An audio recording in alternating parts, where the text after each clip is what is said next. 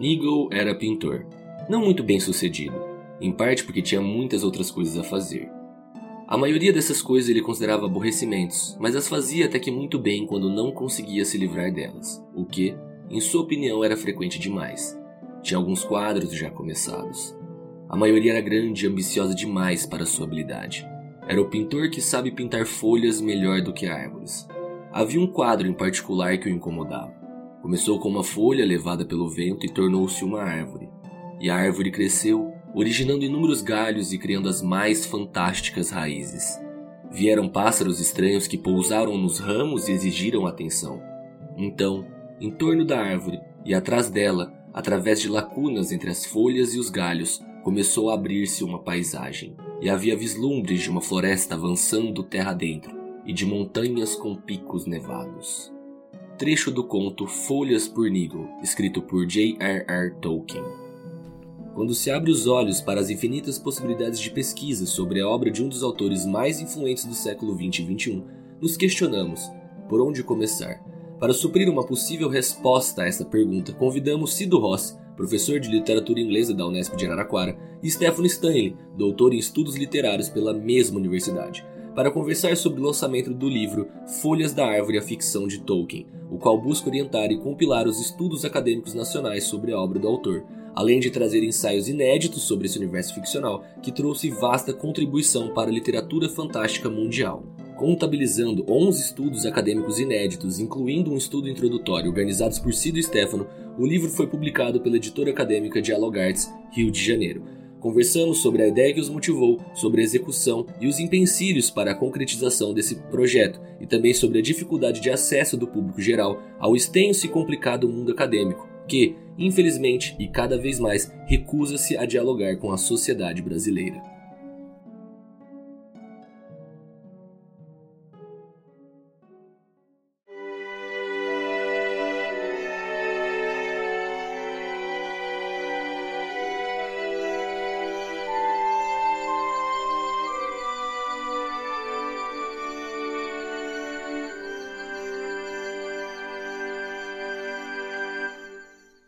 Sejam bem-vindas e bem-vindos a mais um episódio ou mais um capítulo do Páginas Fantásticas. Mais uma vez, estamos aqui numa tarde ensolarada, é, eu e meu querido Caverna. E aí, Cave? E aí, ouvintes e aí, André, sossegado? Cara, tirando as queimadas, a gente tá bem, né? é isso que é viver no interior paulista, né? a gente acostuma com o cheiro de, de tudo queimando, que é, é simbólico para o momento do Brasil, né, cara?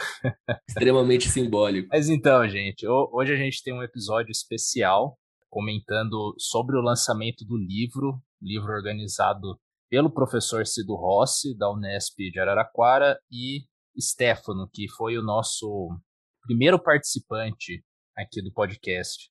E é o primeiro retorno de um participante que a gente tem. Né? O Stefano é um cara muito importante aí para é, o nosso podcast, no, nos bastidores também. O episódio também é o mais longo que, que nós gravamos até agora. Mesmo com a edição, a gente conseguiu dar uma leve enxugada, mas ainda assim o episódio deve estar tá batendo as três horas.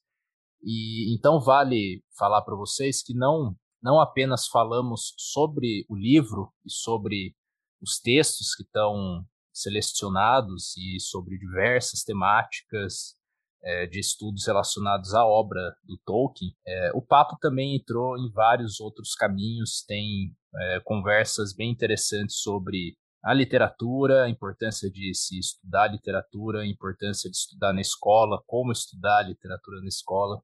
O professor Cido gosta bastante de falar e ele abordou monte de tema. Então o episódio está recheado de coisa interessante. Outro recado importantíssimo, outro recado não, uma mensagem importantíssima é que gostaria de deixar registrado aqui para ficar gravado o nosso parabéns ao querido Franz Breme, que foi o participante, o convidado do nosso terceiro episódio, que também é um cara super importante para nós, que vai voltar, faz parte dessa grande família que a gente está construindo com o podcast. Então, Franz, um abraço, cara.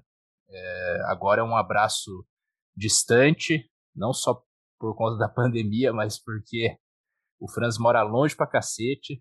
Pra cacete não, tem lugar muito mais longe que o Chile, né? Mas mora longe. E mas espero que logo menos a gente consiga te dar um abraço no presencial também, cara. Meus parabéns também aí, Franz. Espero que você esteja muito feliz e fica registrado por os ecos aí do podcast. O nosso parabéns para você. E ouvintes, um último recadinho. A gente tem novidade para a próxima semana, então se vocês estiverem ouvindo a gente dentro dessa sexta-feira, sábado ou domingo, ou nos dias que discorrerem a próxima semana pós lançamento desse episódio, a gente vai estar tá estreando o Pocket Páginas Fantásticas. Aguardem, ele vai ter modelo de vídeo exclusivo para o YouTube e a gente também está lançando o episódio 2 no YouTube agora. Não esquece, segue a gente no Spotify, dá inscrever-se lá no YouTube, comenta, dá like, segue a gente no Instagram que a gente precisa dessa força para o projeto crescer cada vez mais. Com essa introdução, eu e o André então desejamos a vocês um excelente passeio pelos bosques da ficção.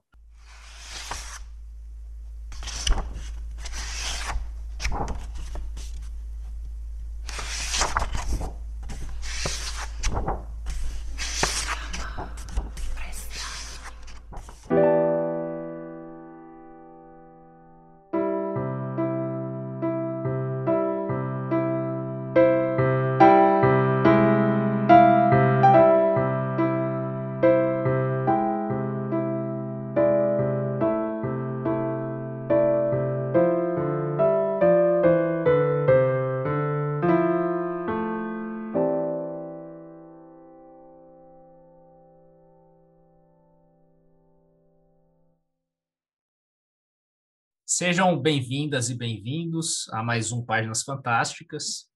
Dessa vez a gente tem um episódio especial com duas presenças ilustres. Bom, se você está escutando pela primeira vez, o que é, é provável que você possa ter chegado a esse episódio por conta do, dos nomes que estão vinculados a ele, eu sou o André, apresentador do programa, e eu apresento na companhia do Caverna. E aí, minha galera, vocês estão bem? E bom, hoje a gente está reunido por um, numa situação especial e eu vou pedir para os nossos dois convidados se apresentarem antes de tudo e aí a gente já vai para o papo. Primeiro, temos uma presença que provavelmente foi o segundo nome mais comentado em todos os episódios até agora, todos os episódios lançados até agora. Talvez só perdendo para o Tolkien. Então, professor doutor Cido Rossi, por favor, se apresente. Olá, André. Olá, João. É um imenso prazer estar aqui com vocês, participando deste episódio né, do Páginas Fantásticas. Muito obrigado pelo convite, um prazer muito grande. Eu não fazia ideia, certo, que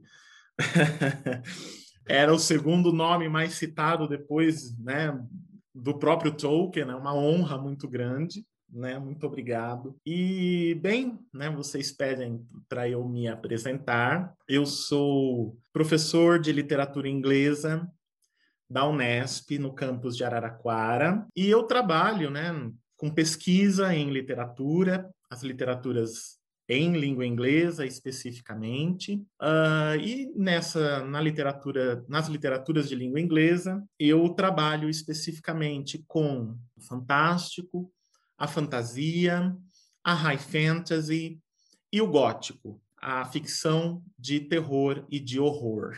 Né? Então essas são as minhas, os meus interesses de pesquisa, é com isso que eu, que eu trabalho, é, é também isso que ensino no curso de letras da Unesp em Araraquara, ensino a literatura inglesa, também ensino uh, o fantástico, a fantasia, high fantasy, gótico, na graduação, na pós-graduação também. que mais?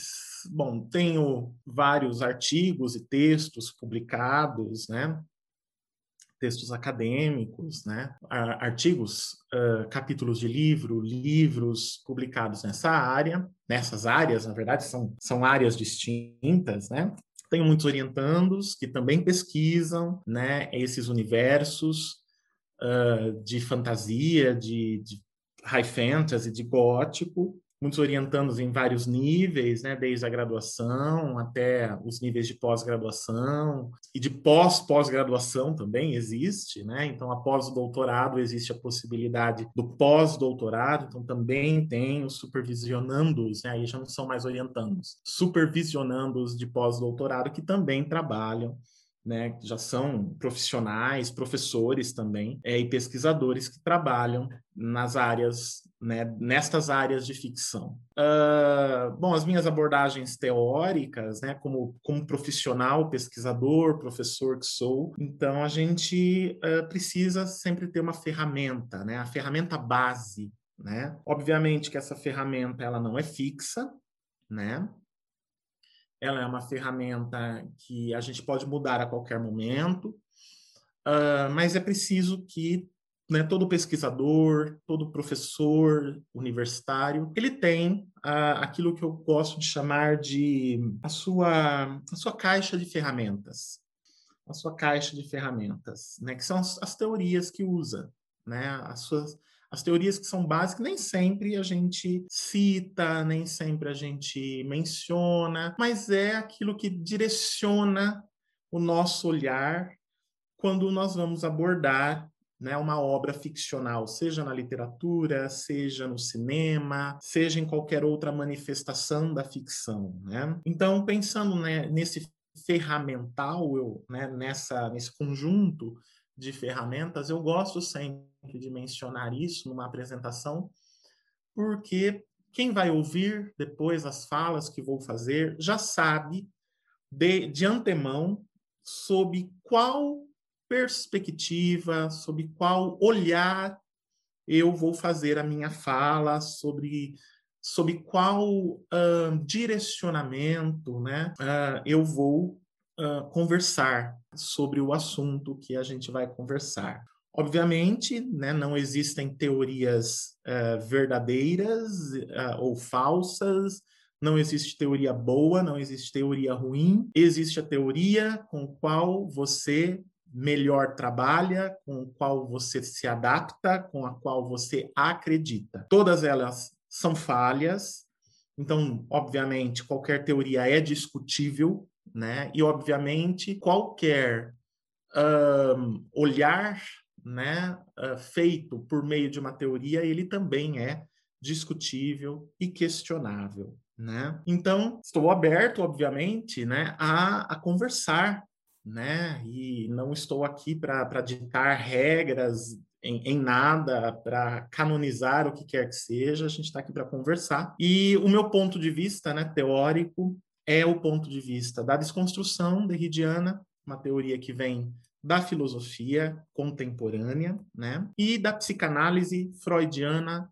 e junguiana. Então, eu trabalho com, esse, com esses dois arsenais, né? A gente fala arsenal, parece que é arma, né? E, de certa forma, a, teoria é uma arma, né? Mas Vamos ficar com a metáfora da ferramenta, que eu acho que é mais apropriado. Né? Então, são as minhas ferramentas. A desconstrução derridiana, ah, uma teoria francesa do, da segunda metade do século XX, ah, que eu uso junto né, com a psicanálise freudiana, tradicional, clássica, e junguiana, né, que é um dos desenvolvimentos da psicanálise uh, uh, clássica, né? Então eu trabalho com esses dois ferramentais teóricos juntos, né, em diálogo, porque eles têm uh, muita semelhança entre si, porque eles se articulam muito bem, né? Um mais antigo, mais clássico, a psicanálise freudiana e junguiana do começo do século XX, e o outro mais contemporâneo, da segunda metade do século XX, a desconstrução derridiana. Então, é, é isso. Eu falei que o Cido foi o segundo mais citado né, até agora no podcast.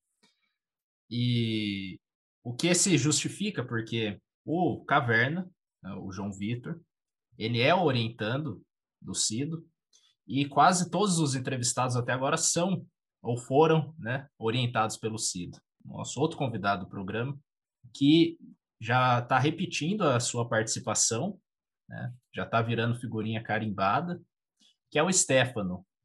Então, por favor, Stefano, eu gostaria que você também se apresentasse. Obrigado. Então, oi para todo mundo, André, Cido, João. É bom saber que eu estou virando arroz de festa. É, eu agradeço muito pela, pelo espaço que vocês deram, né, para mim e para o Cido, né, para essa oportunidade de, principalmente nessa data que é uma data tão especial, tão feliz, não a data em si de calendário, né? Essa época aqui que que traz o resultado de um trabalho que eu e o Cido tivemos, um trabalho de quatro anos, né?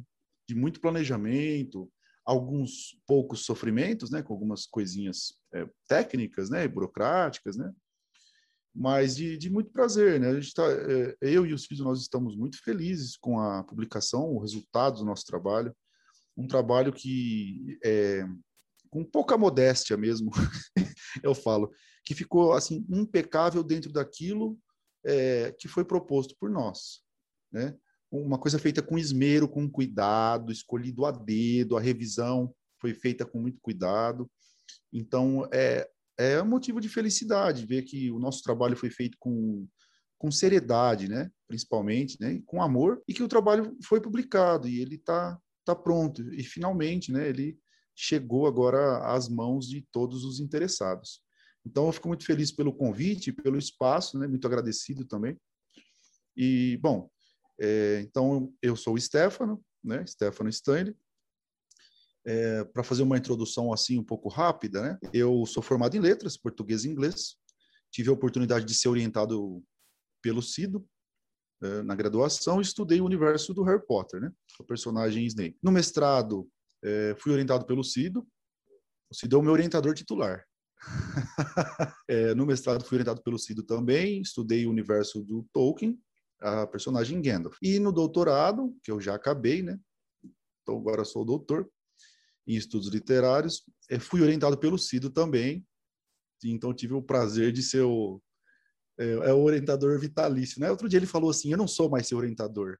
Eu falei: "Ah, não, uma vez orientador para sempre orientador. Se vira aí", né? Então acabei o doutorado e a discussão, né, do, da minha tese, das ideias da tese, está lá naquele no primeiro episódio, né, do, do Páginas, né? Então, quem quiser conferir, está lá. E é isso. E eu continuo pesquisando Tolkien e ficção e uh, vendo e lendo, relendo e pesquisando o universo da Rowling, né? Querendo retomar algumas coisas aí. E é isso. É, muito obrigado. Gente, muito obrigado pela presença dos dois novamente. E então vamos lá, né? Falar sobre o livro As Folhas da Árvore, que vocês já ouviram na introdução. E para a gente começar, esse bate-papo. Primeira pergunta aqui, nada melhor do que vocês comentarem, né, os dois, sobre essa trajetória de criação do livro, como que surgiu esse projeto das Folhas da Árvore, como que ele foi concebido pelas duas mentes pensantes.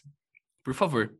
Se eu puder acrescentar aqui, antes, antes de já fazendo uma ponte, é, durante, durante esses episódios que a gente gravou, até agora a temática foi sempre relacionada a Tolkien, né? seja no Senhor dos Anéis, no Hobbit, que aí o, o Stefano ele focou no Hobbit no seu primeiro, ou também aos contos antigos né, no Tolkien.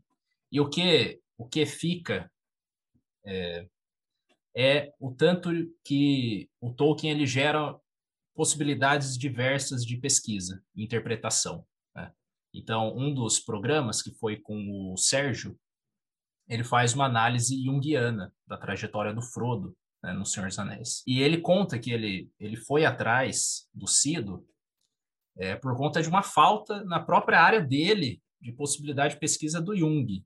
E ele foi atrás de um mestrado em estudos literários para fazer essa conexão. E no episódio com ele, foi uma aula para a gente sobre Jung mesmo. Né? E então a gente vê o tanto que é, é diverso, tanto que a gente pode partir de vários pontos de vista diferentes. Então, junto a, a minha pergunta ao do João, como que é a gente pegar, como que foi para vocês né, fazer essa pincelada mesmo de tanta possibilidade e como fazer um livro que é coeso, né? juntar tudo de maneira coesa. Tá. Uh, bom, Folhas da Árvore, né, a ficção de Tolkien, é um livro que nós, eu e Stefano tivemos um prazer imenso né, em organizar. Então, se trata de um livro acadêmico, né? Então, no meio acadêmico, nós temos dois tipos de livro, né? Até para informar as pessoas, né? Esclarecer para as pessoas que vão, que estão ouvindo aqui o podcast e que talvez não conheçam, né? Como é que funciona um pouco do meio acadêmico dos estudos literários, né? Que é o que nós fazemos, eu e Stefano e todos os meus orientandos que é, tiveram a oportunidade de vir aqui compartilhar o conhecimento deles com todos vocês, né? Então, no mundo acadêmico, nós temos dois tipos de livro que, se, que são publicados por acadêmicos, né? Uh, o livro autoral, aquele livro que é escrito por uma única pessoa, né? Resultado de suas pesquisas ao longo do tempo, e o livro que é organizado, né? É uma que é uma coletânea de ensaios, né? na qual se convida uh, pesquisadores de um tema. Né? Então, o, o, livro, já respondendo um pouco a pergunta do André, o que torna o Folhas da Árvore coeso? Né? Qual é a causa de sua coesão? É o tema do livro. Né? Um livro acadêmico que é organizado, né? ou seja, uma coletânea de ensaios acadêmicos, o que organiza, né? o que dá coerência e coesão a ela é uh, o tema. E no caso, né, o tema de Folhas da Árvore, a ficção de Tolkien, está no subtítulo do livro, A Ficção de Tolkien. Então, o tema de Folhas da Árvore é a ficção de Tolkien. Ou seja, todos um, os dez pesquisadores, dez não, é mais, os onze, os onze pesquisadores, todos os onze pesquisadores que escreveram um capítulo no Folhas da Árvore, uh, todos pesquisam a ficção de Tolkien. E aí, cada um, obviamente, pesquisa de uma maneira diferente, cada um uh, pesquisa em uma perspectiva teórica diferente, né? E isso traz, então, a diversidade das possibilidades de abordagem do universo ficcional criado por J.R.R. Tolkien. Né? Então, com isso, a nossa proposta, né, quando eu e Stefano é, começamos a delinear a ideia para o livro, isso foi lá nos idos de 2016, 2017, em que a ideia surgiu. Ela advém de duas coisas, né? De a, a ideia de se fazer um livro como Folhas da Árvore advém de duas coisas principais. Né? A primeira coisa, uma necessidade acadêmica, né? Ou seja, naquele momento, especialmente em 2017, né? que foi quando nós colocamos o projeto em curso, ou seja, começamos a trabalhar neste livro. Em 2017, nós constatamos que no meio acadêmico brasileiro, apesar de já existir muitos trabalhos acadêmicos sobre Tolkien, principalmente em forma de dissertações de mestrado. Então já havia bastante coisa em 2017, mas não havia o que mais? Bom, o que mais que havia? Né? Havia muitas dissertações de mestrado, hum, algumas, poucas teses de doutorado, né? um ou outro livro, né? um ou outro livro uh, de divulgação né? da, da obra, da ficção do Tolkien, uh, alguns pouquíssimos livros acadêmicos autorais sobre né, a obra de Tolkien, abordando é, de maneira específica, né, uma, questões específicas do universo ficcional de Tolkien, mas não havia, naquele momento, uma coletânea de ensaios né, feita por acadêmicos com abordagens distintas, né, em que cada um trouxesse uma abordagem diferente daquele universo ficcional e com isso mostrasse os potenciais desse universo ficcional, né? O quanto esse universo ficcional é rico, né? Porque um universo ficcional de qualquer autor, de qualquer autora, que pode ser abordado por vieses, perspectivas, teorias diferentes, comprova que aquele universo ficcional é muito importante, é muito rico, é, que gera sentidos e significados infinitos e que, portanto, pode um, agradar, não sei se essa é a, a melhor palavra, né, mas tocar, talvez, a maior quantidade possível de público, né, que nós lidamos principalmente com literatura, né? Nós pesquisamos principalmente literatura, não só, né? Eu não pesquiso só literatura. Eu pesquiso ficção. Ficção Uh, uma das formas de ficção é a literatura, mas não é a única, obviamente. Né? A, a, forma ficcional principal que pesquiso é a literatura. Então, dentro né, da literatura, um universo ficcional que, que tenha um potencial muito grande, que possa ser abordado por perspectivas teóricas e críticas né, diferentes, e muitas vezes contraditórias, que, é o caso, né? Nós temos abordagens no Folhas da Árvore que são as teorias utilizadas são contraditórias entre si. Né? Isso potencializa ainda mais a importância do universo ficcional de Tolkien e a diversidade proporcionada por esse universo, que ela, ele pode ser olhado né, de formas completamente distintas, de formas completamente diversas. O que quer dizer que ele vai sensibilizar públicos diversos também. Né? E isso mantém ele vivo. Né? É o que mantém esse universo ficcional vivo? É essa sua diversidade, essa sua força, essa sua, enfim, essa sua, uh, esse seu potencial de agradar, obviamente, públicos distintos, mas em termos de, uh, de estudo acadêmico, também de ser possível, né, uh, a sua abordagem por teorias diversas, teorias que, que, que são distintas. Né? Como eu disse, a escolha de uma teoria, né, não sei se já disse, mas, mas a escolha de uma teoria por um pesquisador é bastante pessoal. Né? Mas essa escolha ela é pessoal.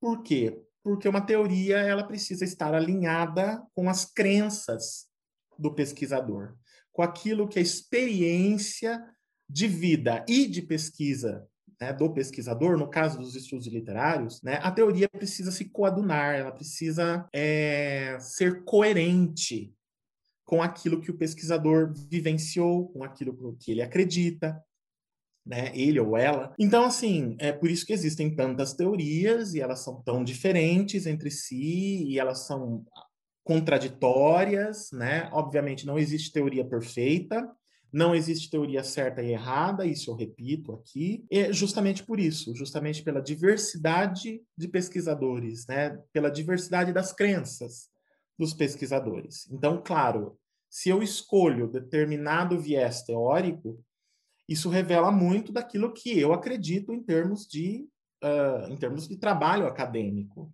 Né? E se eu escolho aquele conjunto de teorias, é porque certamente ou eu não concordo uh, ou eu não acredito naquilo que não foi escolhido, certo? Então, dentro disso, né, eu e Stefano constatamos naquele momento, em 2017, que não havia ainda no meio acadêmico brasileiro uma coletânea de ensaios sobre a obra de Tolkien que trouxesse abordagens diversas.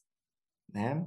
Havia, como eu disse, muitas dissertações de mestrado, algumas teses de doutorado, um ou outro livro, né? Uh, um ou outro livro acadêmico, um ou outro livro de divulgação, alguns poucos artigos acadêmicos. E aí nós observamos que havia então um gap, né? Que havia um espaço vazio aí nesse momento, né? E falamos, ah, vamos, vamos organizar né? Vamos organizar um livro é, com, em que a gente convide né, pesquisadores uh, distintos, de diversas áreas, né, mas pesquisadores que pesquisem Tolkien. né? pesquisadores brasileiros e estrangeiros, né? que pesquisem o Tolkien, que pesquisem o seu universo ficcional, qualquer perspectiva, qualquer abordagem. E aí, né, primeira coisa que nós fizemos foi fazer um levantamento desses pesquisadores. Quem são? Né? Quem estava, quem já pesquisa, quem está pesquisando o Tolkien? Né? Principalmente no Brasil, que o nosso foco principal era os estudos, os estudos de Tolkien no Brasil. Né? Então fomos em busca e compilamos uma longa lista, né? É uma lista bem grande, né, Stefano? Tinha em torno de 20 pessoas essa lista. Uh, compilamos essa lista em torno de 20 pessoas, né? Entre pesquisadores brasileiros, a, a imensa maioria era pesquisadores brasileiros e pesquisadores estrangeiros. E começamos a mandar um convite. Né? Enviamos e-mail para essas pessoas fazendo um convite né? Olha, eu, Cido Rossi e Stefano Stanley estamos organizando um livro, né? Cuja proposta é uma coletânea de ensaios acadêmicos que envolvam o universo de Tolkien. Qualquer abordagem teórica ou crítica deste universo é bem-vinda, né? E nós gostaríamos de contar com a sua participação nesse livro. Bom, fizemos esse convite. E aí, né, é, esse foi o primeiro desafio, vamos colocar assim, né? Que foram que as pessoas que aceitaram, as pessoas que não aceitaram, as pessoas que sequer responderam ao nosso convite, né? E nós tivemos uh, pessoas que responderam, mas esnobaram o nosso convite. Nós tivemos pessoas que responderam positivamente, que queriam que queriam e iriam participar, mas chegou o momento, desistiram, tá certo, de participar.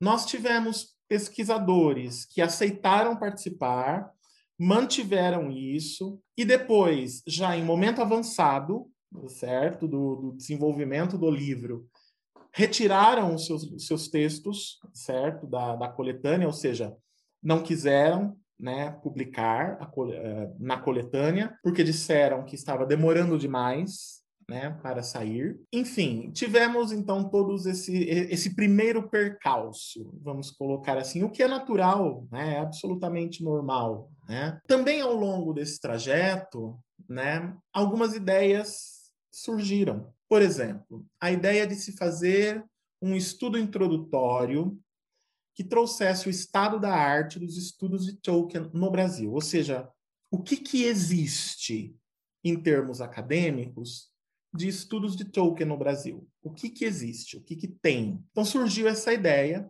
e ela foi muito produtiva. Né? Só que essa ideia surgiu, tipo, dois anos depois que o livro já estava em desenvolvimento, né? Que os, os chegamos a uma um conjunto de convidados que se mostraram muito interessados, que se mostraram firmes em, em, em, desenvolver o projeto com a gente, é, que, que não, não, não trouxeram nenhum tipo de empecilho, ah, tempo, ah, isso ou aquilo. Tivemos, chegamos a um conjunto de 11, né, 11 convidados, 11 colaboradores, 11 pesquisadores, certo?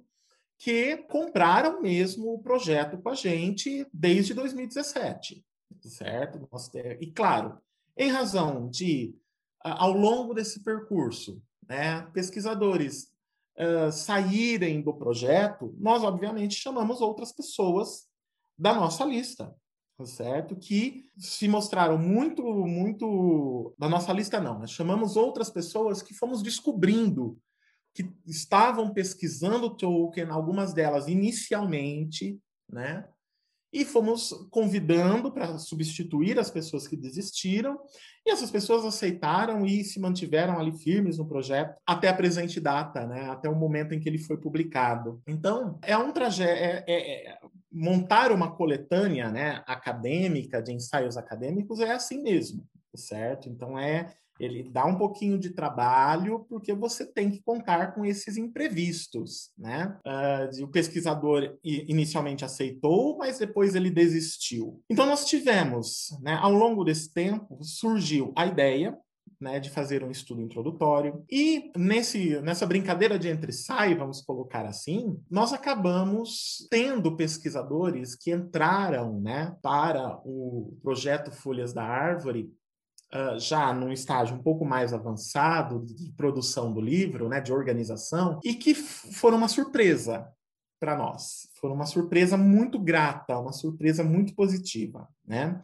Foi o caso do professor Toby Widdicombe, né? Professor, uh, professor of English, né? É difícil traduzir isso, né, para o português, mas ele é um professor titular de, de inglês da Universidade do Alasca, né, nos Estados Unidos, e que é um pesquisador de Tolkien há longo tempo. Stefano teve contato com ele, né, num determinado evento e, e com uma colega que fez doutorado com o Stefano, né? Ele pode falar mais sobre isso é para gente. E uh, nós convidamos, né, o professor Toby, e ele foi extremamente gentil e escreveu um capítulo belíssimo para o livro, um capítulo que ele escreveu especialmente para o livro. Um capítulo inédito, uma abordagem completamente diversa e uma das abordagens mais distintas que existem do universo de Tolkien, né? É uma abordagem sobre uma teoria muito específica, que é a teoria da utopia. E, e o capítulo que ele escreveu, a abordagem que ele deu, né? ele escreveu em inglês, nós traduzimos o texto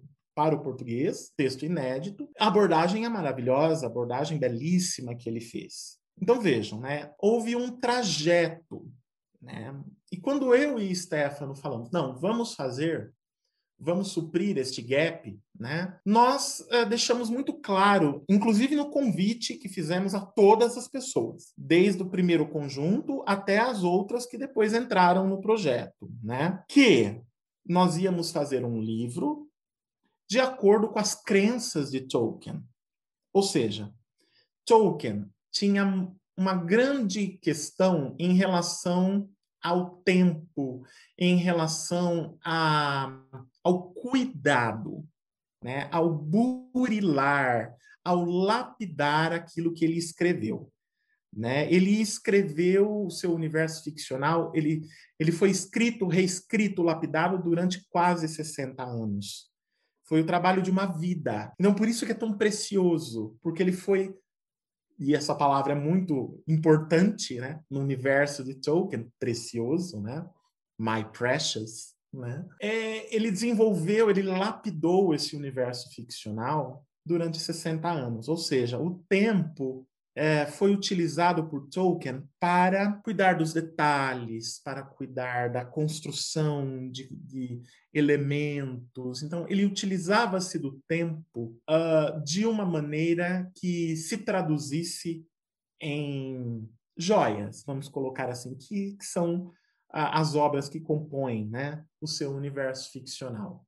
Então, nós deixamos isso claro. Olha, nós vamos fazer uma coletânea de ensaios acadêmicos é, em que nós vamos prezar pela qualidade, tá? prezar pela qualidade em todos os sentidos. A qualidade na revisão, a qualidade na organização do texto, a qualidade uh, na escolha da editora para se publicar esse texto, tanto que escolhemos uma editora acadêmica especializada em estudos acadêmicos do fantástico, da fantasia, da high fantasy, do gótico, ou seja, é uma editora acadêmica ex-brasileira especializada em estudos acadêmicos nessas áreas.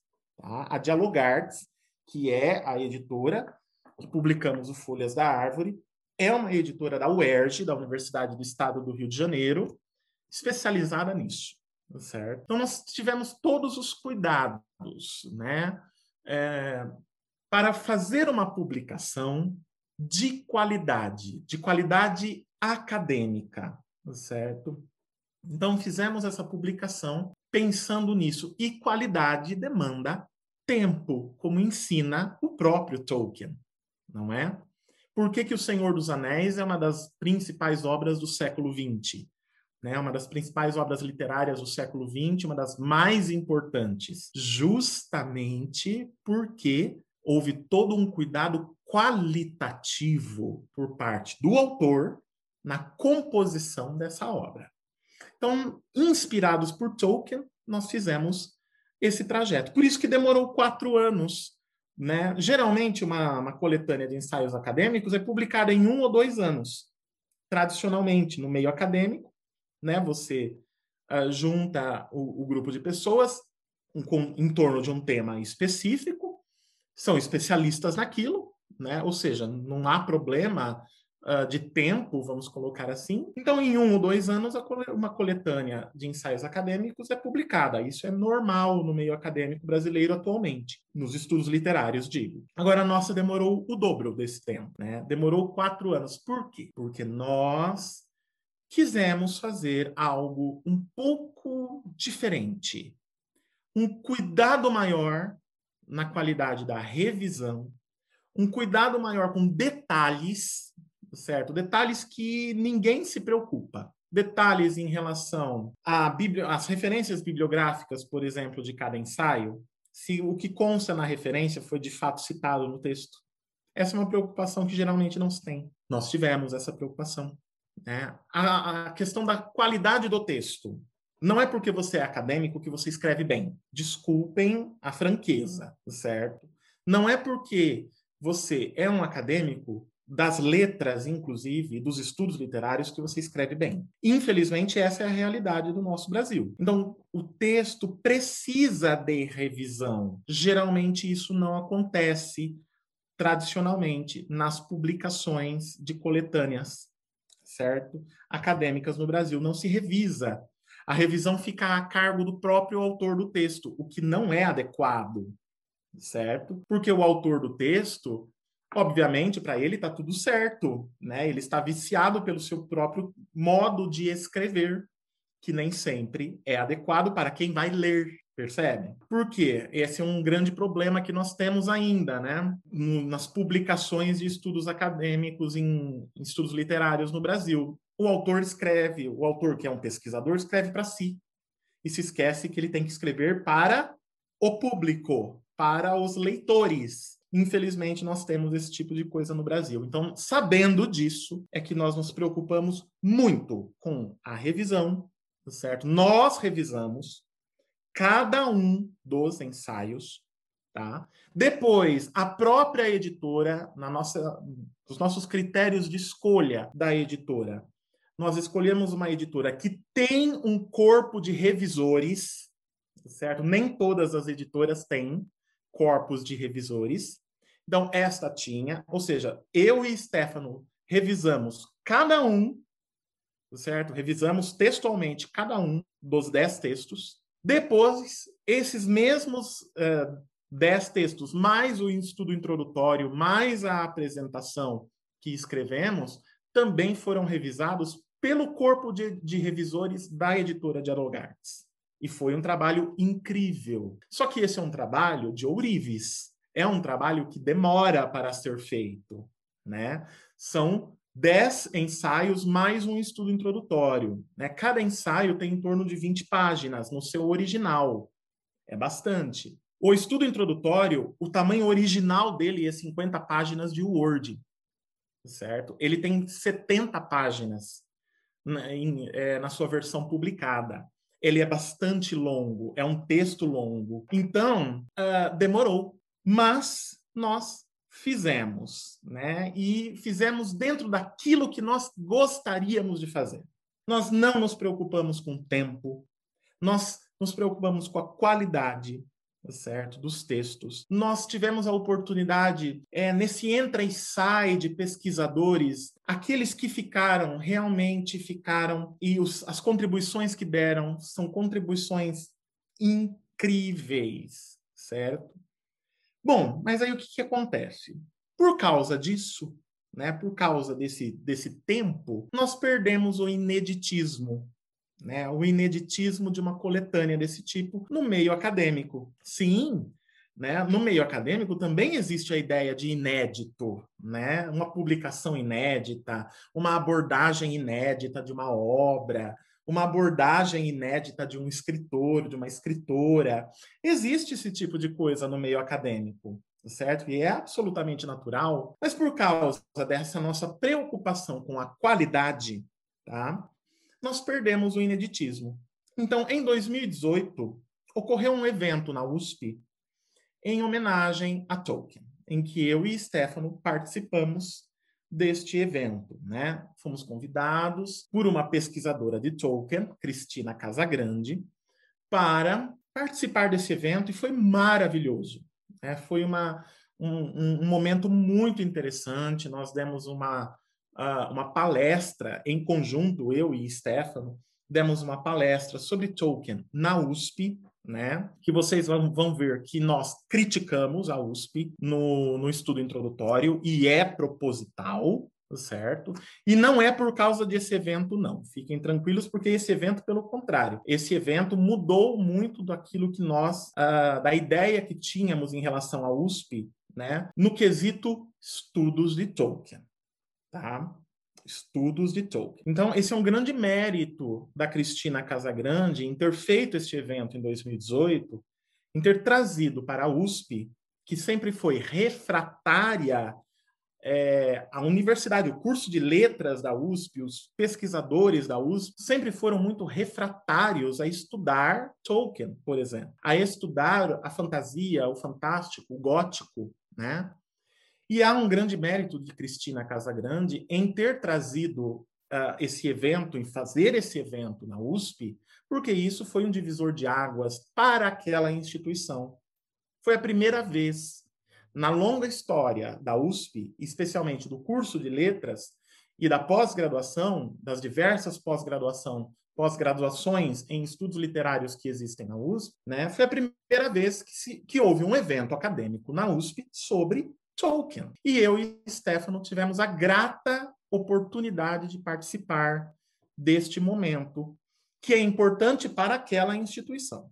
Tá certo? É importante para a USP, é um divisor de águas, abriu né, perspectivas, novas possibilidades, quebrou com um tabu de muito tempo né, ali, e inclusive abria, esse evento acabou abrindo a possibilidade da realização de eventos sobre gótico, por exemplo, na USP, uma coisa que era impensável até há pouquíssimo tempo atrás.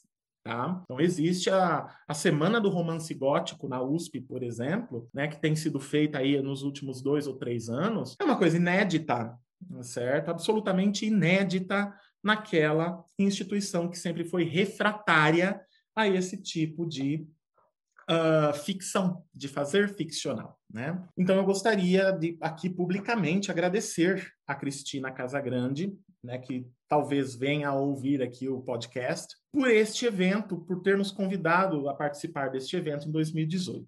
E aí, deste evento de 2018, surgiu uma coletânea de ensaios que Cristina organizou com Diego Clautal, né, um pesquisador de Tolkien na perspectiva da teologia, e Maria Zilda da Cunha, professora da USP, orientadora da Cristina Casagrande, né, que é uma especialista em uh, literatura de fantasia, literatura infanto-juvenil, né, que trabalha nesse, nesse universo de pesquisa. Né? Então, eles três organizaram né, este livro.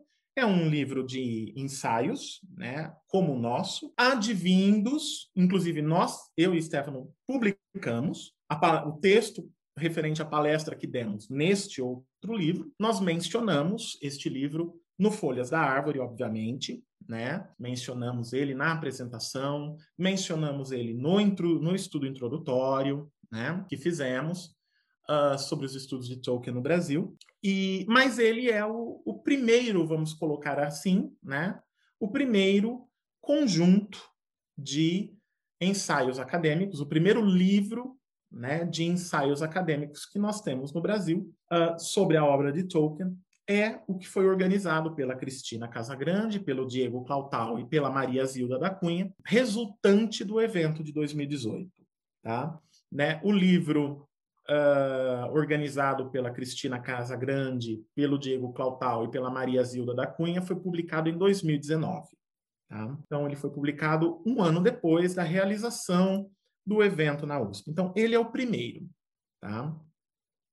Então, o inédito fica com a publicação da Cristina Casagrande, do Diego Clautal, e da Maria Zilda da Cunha. Tá? Mas nós não tínhamos mesmo, tá certo?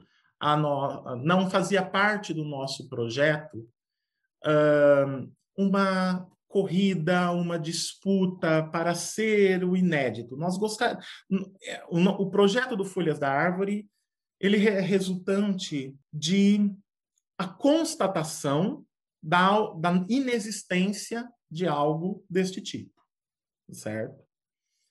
Mas nós também não nos impusemos o ineditismo. Como eu disse, nós nos impusemos, sim, a qualidade. Tá? O segundo e último motivo que eu coloco é, para uma publicação como o Folhas da Árvore é os nossos gostos. O que eu e Stefano acreditamos e gostamos em relação ao universo de Tolkien.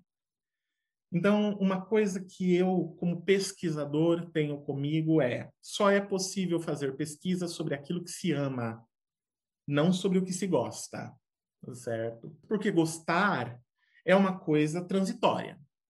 É uma coisa que, né, você, eu gosto de uma coisa hoje, amanhã eu posso não gostar mais daquela coisa. Tudo vai depender do, das minhas mudanças, né? Eu, enquanto pessoa, estou em permanente mudança. Stefano fala disso, né, no primeiro episódio é, do pod, no primeiro podcast, né, o primeiro episódio do podcast é, Páginas Fantásticas. Né? Ele fala disso ali em dado momento. Uh, cada vez que a gente faz uma leitura do que quer que seja, nós não somos mais a mesma pessoa.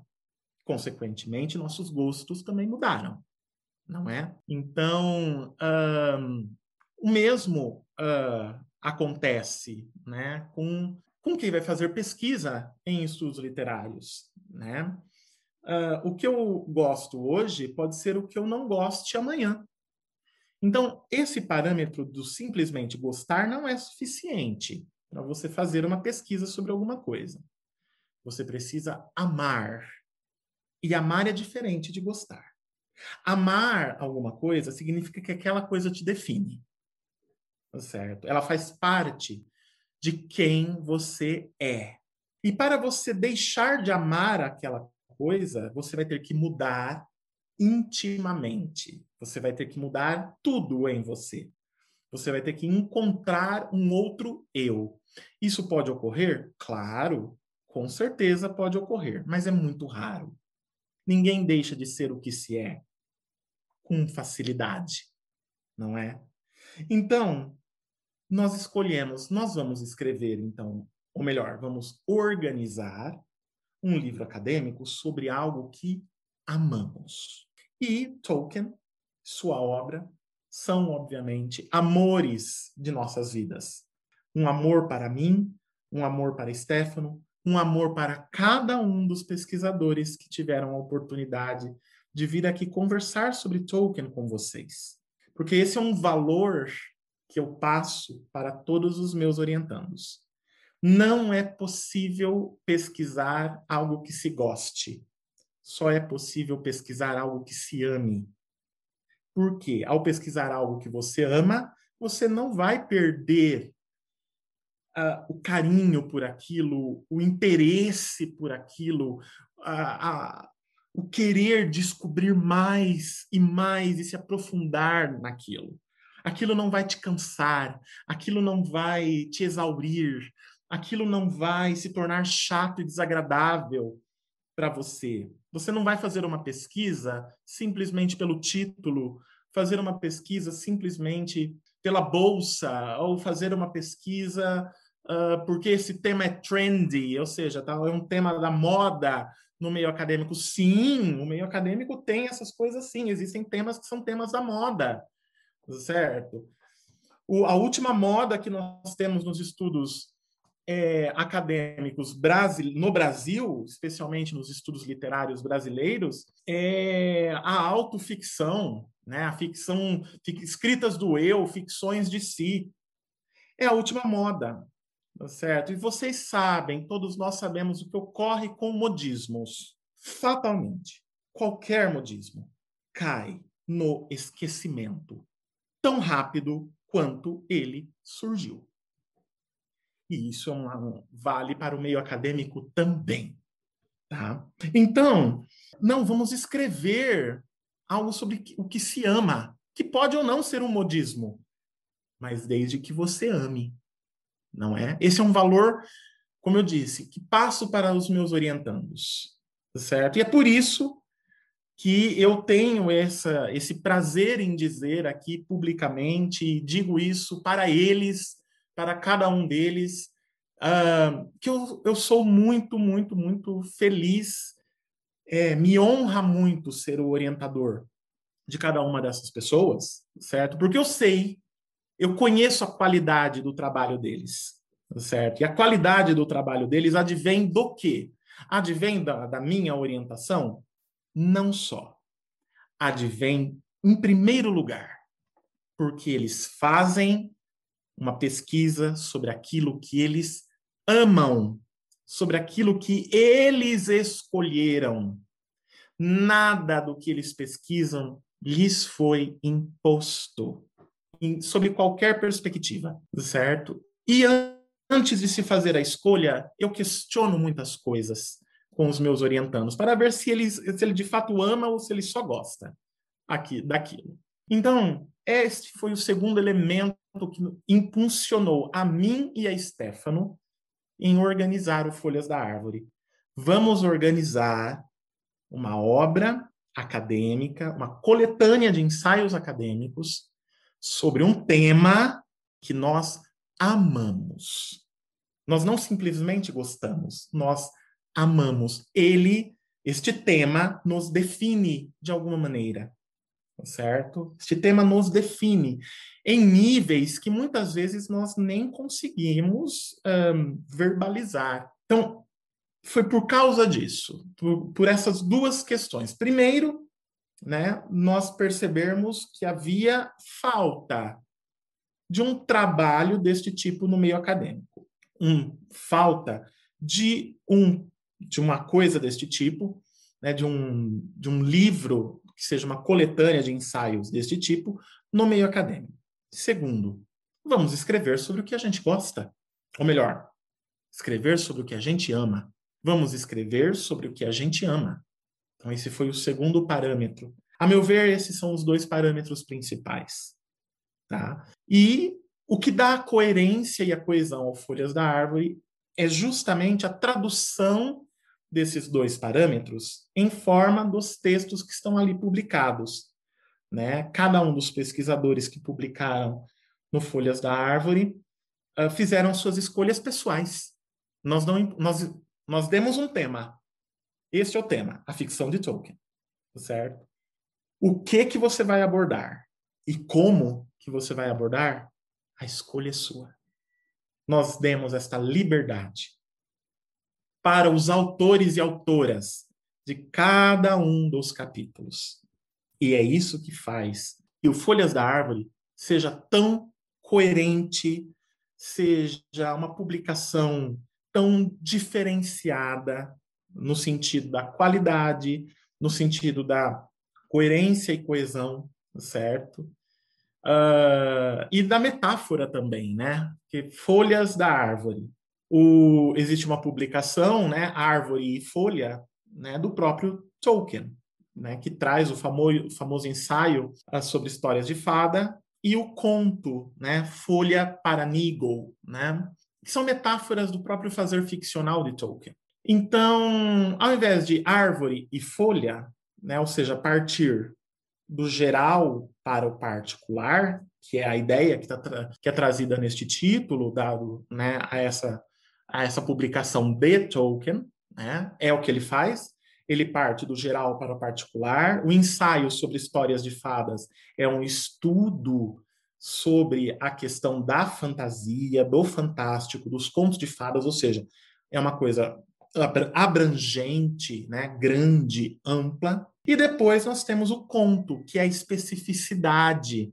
O conto literário, folha por Nigel, né, ou folha para Nigel. É, na verdade, é folha por Nigel, folha, vírgula, por Nigel. Essa seria a melhor tradução, porque folha é o título do, da obra, né, uh, que o Nigel está fazendo, né. E ali nós vemos o cuidado com a folha, né? O cuidado da personagem com a folha, com um detalhe, com um particular, não é? Essa metáfora é o que nos levou a intitular Folhas da Árvore de Folhas da Árvore, certo? Que nós fizemos essa brincadeira, né? Então nós vamos do particular para o geral.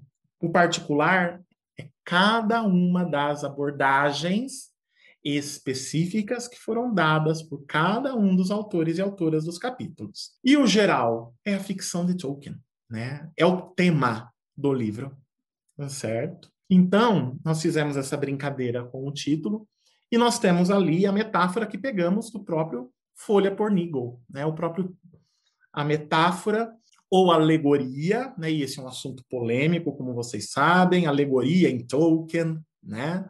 Se houver tempo, a gente pode falar sobre isso, né? Mas é uma alegoria, sim, certo? A, a metáfora da folha é também uma alegoria em Tolkien. Por quê? Porque é como ele trabalhava. Ele estava preocupado com a folha, não com a árvore. E ele traduz isso na sua própria obra. Por isso, uma metáfora.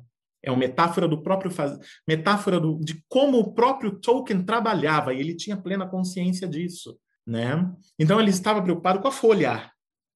Então nós tendo esse entendimento, eu e Stefano, né? Tendo esse entendimento, nós falamos então tá, vamos trabalhar com a imagem da folha. Nós queremos um título que trabalhe com a imagem da folha, que traduza metaforicamente o que é feito no próprio livro. E a, chegamos a esta conclusão: folhas da árvore, folhas no plural, porque cada um dos capítulos é uma das folhas da árvore gigantesca chamada Tolkien, ficção de Tolkien, estudos de Tolkien. Tá certo? Vocês escolham o nome da árvore que vocês preferirem, tá? Ah, eu tenho alguns complementos que o Cido já explicou tão bem a, a parte técnica do livro, né, das ideias e tudo. Eu tenho alguns complementos. É, pois é, né, o Cido falou de amor e de gostar, né? Só um, só um adendo, né? Eu gosto tanto de ouvir o Cido falando que esse ano aqui faz 13 anos que eu continuo ouvindo ele falar, né? E enquanto o Cido falava, ah tá, tudo que eu vou falar aqui é de minha inteira responsabilidade para todos os efeitos, judiciais, processuais, processuais e todo o resto. Enquanto o Cido falava, eu quase me afoguei umas 32 vezes, para não ser 33, senão seria blasfêmia, 32 vezes com o meu próprio veneno. Então, aqui, assim, minha cadeira está encharcada. E não, não, como não posso deixar de comentar, né? É... Olha, eu só queria comentar que todas as vezes que eu via você rindo, eu já sabia o que estava se passando na sua cabeça. Toda vez que eu vi você rindo. Pois é, né? Então, eu vou começar do começo, é, de algumas coisinhas que o Cido não falou, que lógico que ele ficou com a parte é, mais é, burocrática, né, de como foi feito, mas nós nos juntamos em algum café, doceria ou qualquer coisa hobbit assim, né? E lá nos nossos infindáveis cafés, nós programamos o livro, tivemos a ideia e fizemos o dever de casa, que é o quê? Stalkear o látis de todas as pessoas, né? que, que, que, eram possíveis autores para o nosso livro. Né? Então, ficamos lá stalkeando o látis, porque é, é, é coisa de adolescente stalkear o Instagram, né? O, acadêmico de verdade stalkeia Lattes. Né? Então, ficamos stalkeando o Lattes das pessoas, já chegamos à lista que ele disse e tal. É, isso é uma coisa que o Cido não comentou, que eu acho que é válido, né? E dentro dessas pessoas que nós é, colocamos como uma primeira possibilidade, é, duas delas eu fiquei um, assim extremamente é triste de não terem podido participar do nosso livro, né? Uma delas é a Luz Pepe de Soares, professora de grego da Universidade de La Plata, né? Nós fizemos o possível e o impossível, só não fomos a La Plata, mas sinal de fumaça, raio laser, o, o que tinha para fazer nós fizemos e não conseguimos é, nem, nem contatar a professora, infelizmente. Então, eu acho que isso enriqueceria muito o, o livro. E a segunda foi a primeira a autora do primeiro estudo acadêmico de Tolkien no Brasil, Lúcia Lima Polacchini. Ela, ela foi a primeira pessoa a estudar Tolkien academicamente no Brasil, que, e nós entramos em contato com ela e ela tinha algumas questões pessoais que não permitiram que ela participasse do livro, infelizmente. Então, for, são duas, é, duas pessoas que eu, é, eu fazia muito gosto que tivessem participado, né? mas infelizmente não deu. Ah, continuando sobre pessoas convidadas, como o Cido disse, retomando, né, agora é a parte que escorre mais ainda veneno, ah, algumas não responderam, ou seja, né, o livro não é importante, não preciso responder. Algumas responderam, vou traduzir em português para vocês, tá? Não envolve dinheiro, não tenho tempo. Obrigado. E aí, como o Cido disse, uma pessoa dessa não pode amar Tolkien, né? Ela só pode amar o dinheiro. Outra não teve nem a dignidade de responder mas aí eu com o meu, ó, esse é o mote da minha vida, tá? Saruman tem muitos corvos. E quando os corvos não funcionam, Saruman vai lá e ouve. Então Saruman estava lá numa comemoração Hobbit, né? E ouviu um dos convidados dizer que não ia responder porque tudo que tinha para ser dito de Tolkien já havia sido dito e que o resto era enrolação. E eu fiquei triste por não aceitar, mas muito mais triste pelo Tolkien, né, no Brasil. Porque uma pessoa que fala isso não entende, não entendeu. E talvez não vai entender nada de Tolkien. Mais triste ainda eu fico que muitas dessas pessoas é, são a, a voz da representação de Tolkien no Brasil. E muitos idolatram essas pessoas. Pessoas que amam a mídia e o dinheiro ou qualquer outra coisa, menos Tolkien. Aproveitando a linha do veneno, um dos convidados do nosso, do, do nosso livro né, é, me escreveu semanalmente.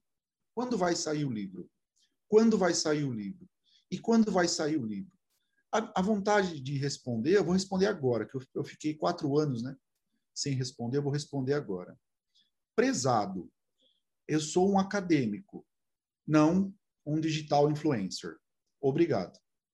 Então, eu, como o Cido disse, não tivemos pressa. O que interessa é a qualidade, um trabalho bem feito. Tá? Eu não tenho, não tenho vontade, eu acho que o Cito também não tem vontade nenhuma, né? acho não, tenho certeza, de ficar publicando coisinhas sem nenhuma relevância a cada 15 dias sobre Tolkien. O que a gente quer é contribuir com alguma coisa séria.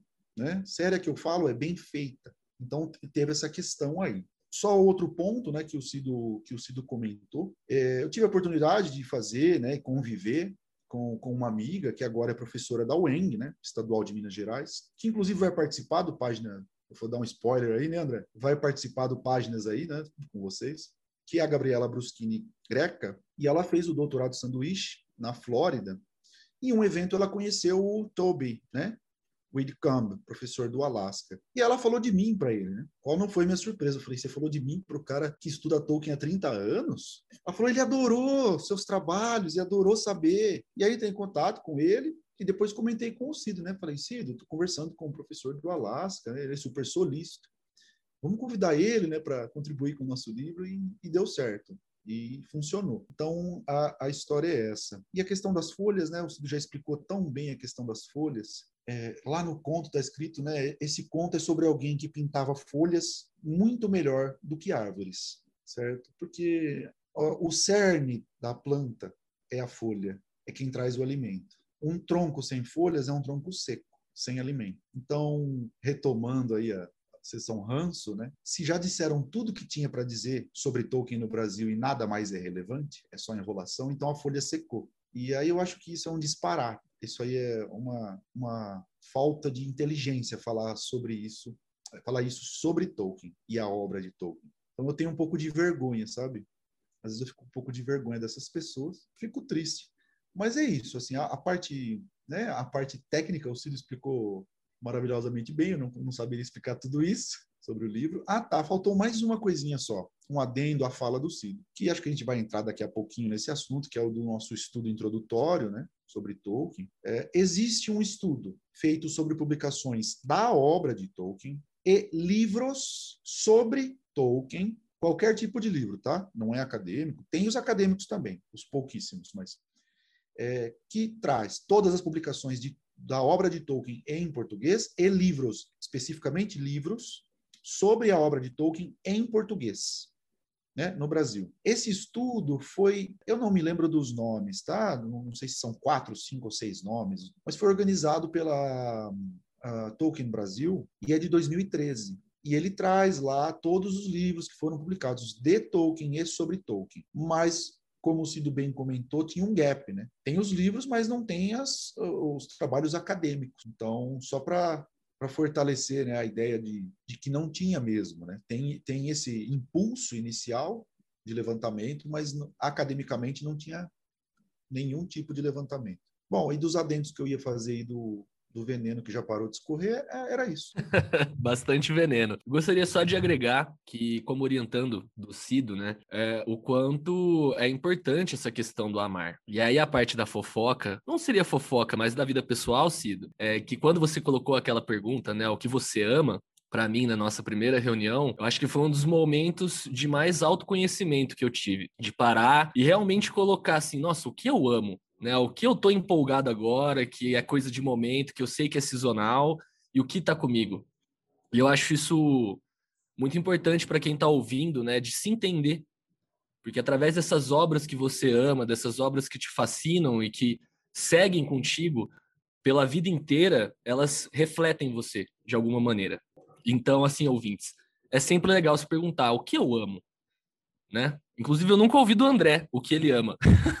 Eu amo a minha mãe. Ótimo comentário.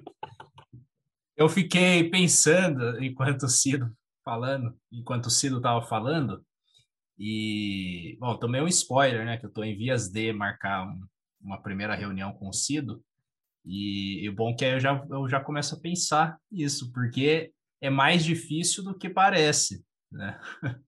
Eu, desde que ele começou a falar isso, eu fiquei, puxa, o que que eu se eu fosse dizer o que eu amo, se fosse para igual eles que toda essa paixão para organizar um livro, se dedicar décadas da vida ao estudo do Tolkien, eu comecei a pensar o que que seria então o meu equivalente a isso.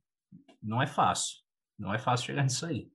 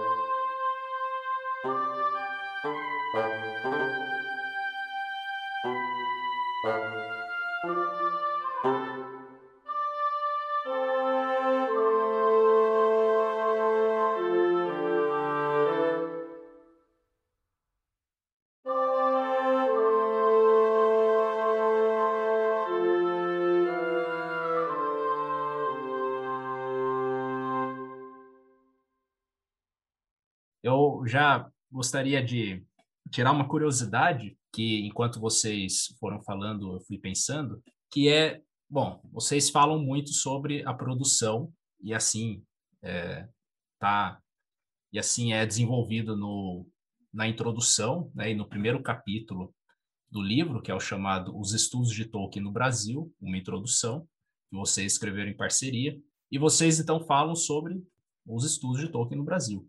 Então, a minha curiosidade é, e como é pelo mundo afora? Tem como vocês conseguiriam dizer quais são os polos? Tem algo do tipo, ah, esse país é, estuda muito Tolkien, né?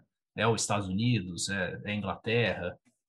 Então, tenho essa pergunta. Bom, antes só um comentário, André, sobre essa questão do amar, até é, para as pessoas que estão ouvindo, né? É, enfim, no Brasil, né, quando você fala acadêmico, as pessoas ficam com medo, não é? As pessoas no geral, os leitores, uh, as pessoas que não são acadêmicas, né? Você fala em acadêmico, uh, nós temos três reações, né, no Brasil. Um, a pessoa fica com medo. Nossa, né? Quem sou eu, né, diante de um acadêmico? A segunda reação é eu não sei nada. Certo? A pessoa se menospreza diante do acadêmico. E uma terceira reação que uh, se tornou bastante comum no contexto político que estamos vivenciando neste momento é o desprezo pela academia e pelo acadêmico. Né? Então, assim, nenhuma dessas reações está correta, vou ser bem franco. Nenhuma delas está correta em, reação, em relação ao acadêmico. Quem é o acadêmico de qualquer área? É alguém que investe sua vida, seu tempo, em busca de descobrir coisas novas sobre algo. E este algo pode ser uh, um produto químico, né? pode ser um elemento químico, pode ser uh, um elemento físico, pode ser um elemento de engenharia, como construir algo ou destruir algo, e pode ser um livro, né? E pode ser um livro. Na minha, no meu trajeto enquanto acadêmico, né, que é, se inicia em 1999, quando eu ingresso no curso de letras, e desde então eu não saí mais do curso de letras, primeiro como aluno, depois como pesquisador e depois como professor, eu aprendi o seguinte: as únicas pesquisas acadêmicas de qualquer área do conhecimento que são relevantes são as que são feitas com amor. As que não são feitas com amor se tornam irrelevantes. E isso serve tanto para os estudos literários quanto para a física quântica quanto para a engenharia de partículas, quanto para a ciência da computação, quanto para a química, a matemática, a medicina, a biologia, as ciências farmacêuticas. Se é feito com amor, tem relevância, ganha relevância. Se não é, perde relevância. Então, isso é o que a minha experiência enquanto acadêmico e pesquisador revelou. Tá? O acadêmico é aquele que devota a sua vida a algo. Em, para quê? Para descobrir coisas novas sobre aquele algo. Para quem? Para a sociedade, para as outras pessoas que não se dispuseram a devotar suas vidas para aquilo. Não é problema nenhum, não é para todo mundo ser um acadêmico do que quer que seja. Não é para todo mundo ser médico, não é para todo mundo ser físico, certo? A gente tem que ser franco em relação a isso. Por quê? Né? Se a gente vivesse num país mais igualitário, uma coisa, uma situação ideal em que as oportunidades fossem iguais para todos, né? Seria possível a cada um escolher, escolher fazer aquilo que se ama fazer. A escolha, o amar envolve escolher a sua profissão, certo? Também, ser acadêmico é uma profissão. Então, quando você escolhe uma profissão por amor, você faz aquela profissão prosperar, certo? Ela floresce, ela ganha relevância, ela expande, certo?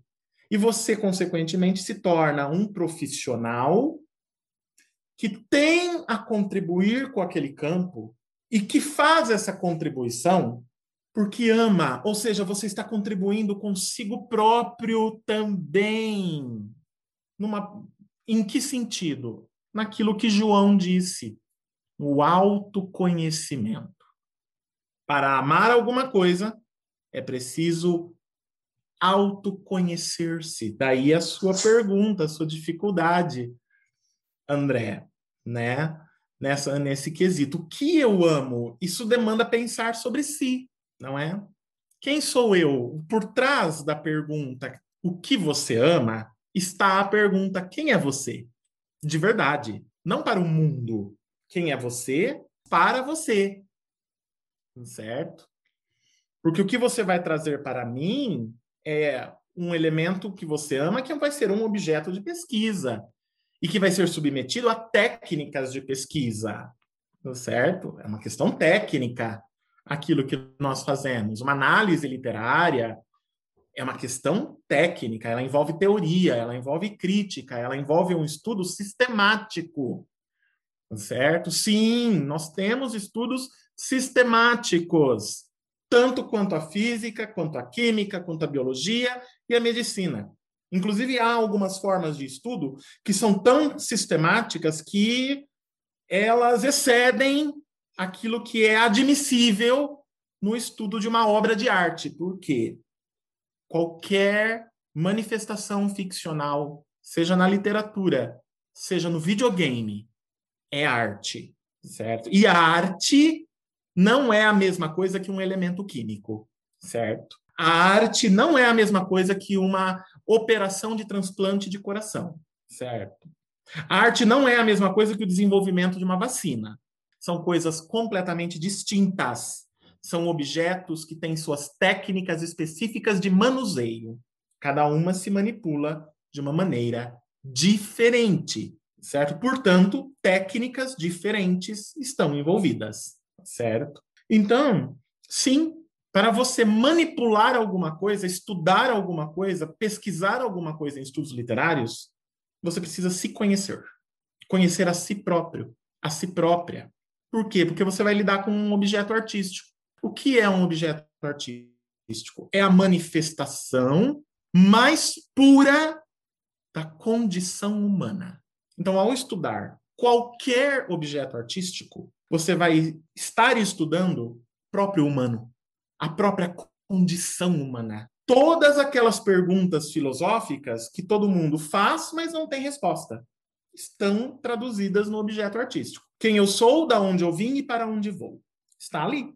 Quem responde essas perguntas é qual, o objeto artístico. Não é o elemento químico, não é a técnica de cirurgia na medicina, não é a técnica de construção de fármaco não é as teorias, não são as teorias matemáticas. Elas trabalham com outras dimensões do humano, certo? Dimensões do humano, necessidades do humano, criações do humano. Agora a arte não.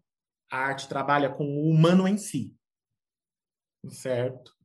Então a arte se volta para a manifestação mais pura do humano, do humano em si.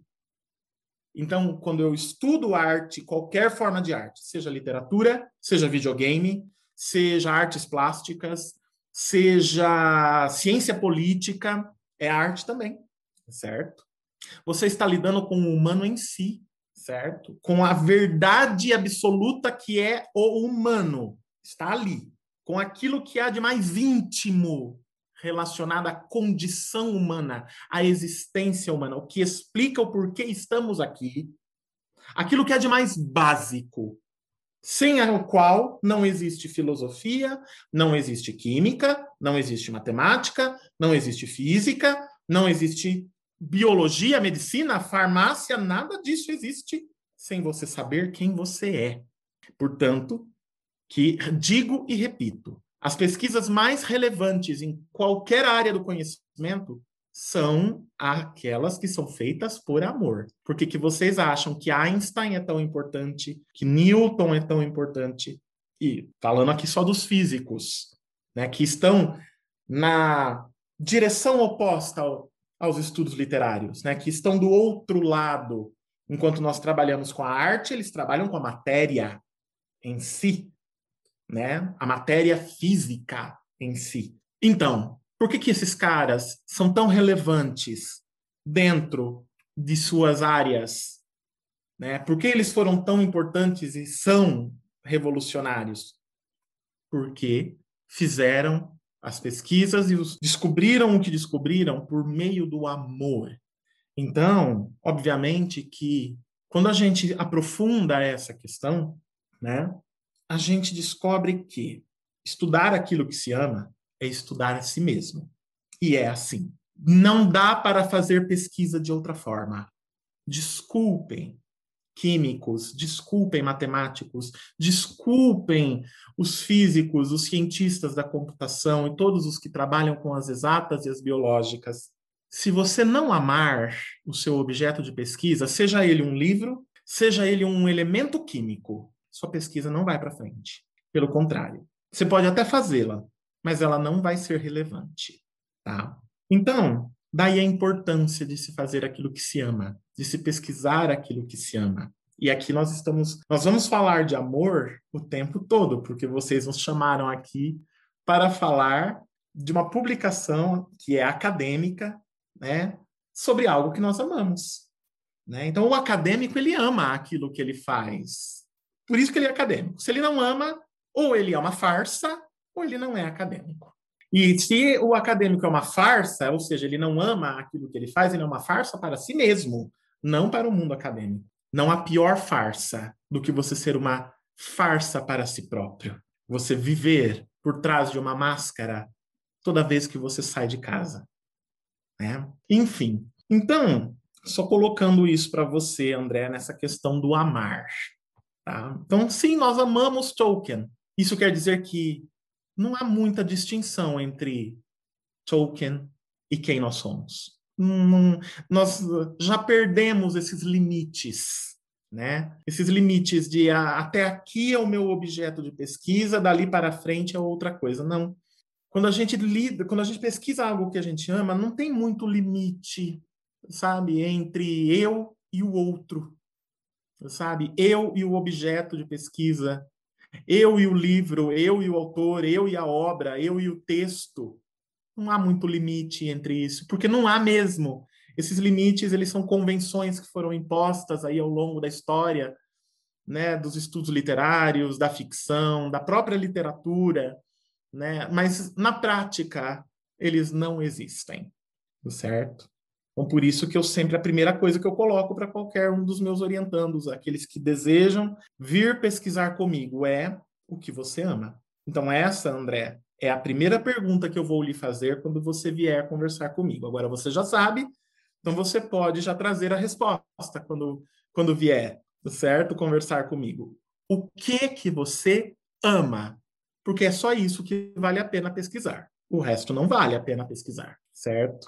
E respondendo então a sua pergunta, primeira pergunta, né, os estudos internacionais, né, de Tolkien. Primeiro eu queria colocar aqui uma coisa importante, tá? Qualquer estudo de um escritor estrangeiro, de uma obra estrangeira, né? Qual é a primeira coisa que uh, um pesquisador qualquer de uma obra literária ou ficcional que seja de qualquer tipo, estrangeira, ou seja, feita, escrita, filmada, construída originalmente em língua estrangeira, tem que fazer. Precisa dominar aquela língua. É a primeira coisa. Aquela língua precisa ser dominada. Senão você não consegue trabalhar com aquele objeto. Por quê? O estudo daquele objeto tem necessariamente que ser feito na língua em que ele foi escrito, na língua, na sua língua original. Por quê? Tradução não serve para nada, a não ser para vender livro. Estou sendo muito franco aqui. Só se faz tradução para vender livro. É um produto. A tradução é o produto. São raras, raríssimas as traduções, que são elas também obras de arte. São muito raras. As traduções que, enquanto tradução, são exemplares. São traduções que se assemelham ao próprio original. São raríssimas, raríssimas. A tradução ela, ela presta um serviço público importantíssimo, tá? Tradução presta um serviço público importantíssimo, que é o quê? Romper fronteiras. Trazer um conhecimento que é estrangeiro para a maior quantidade possível de pessoas. Mas para um acadêmico, a tradução não serve. Certo? Para um acadêmico dos estudos literários, e principalmente o acadêmico dos estudos literários, que trabalha com obras e escritores de língua estrangeira, a tradução não serve. Por quê? Porque a tradução altera os sentidos do texto original. Porque não tem como ser feita de outra forma. Não é possível fazer de outra maneira. Certo? Então, um, folha e leaf não é a mesma coisa. Não é.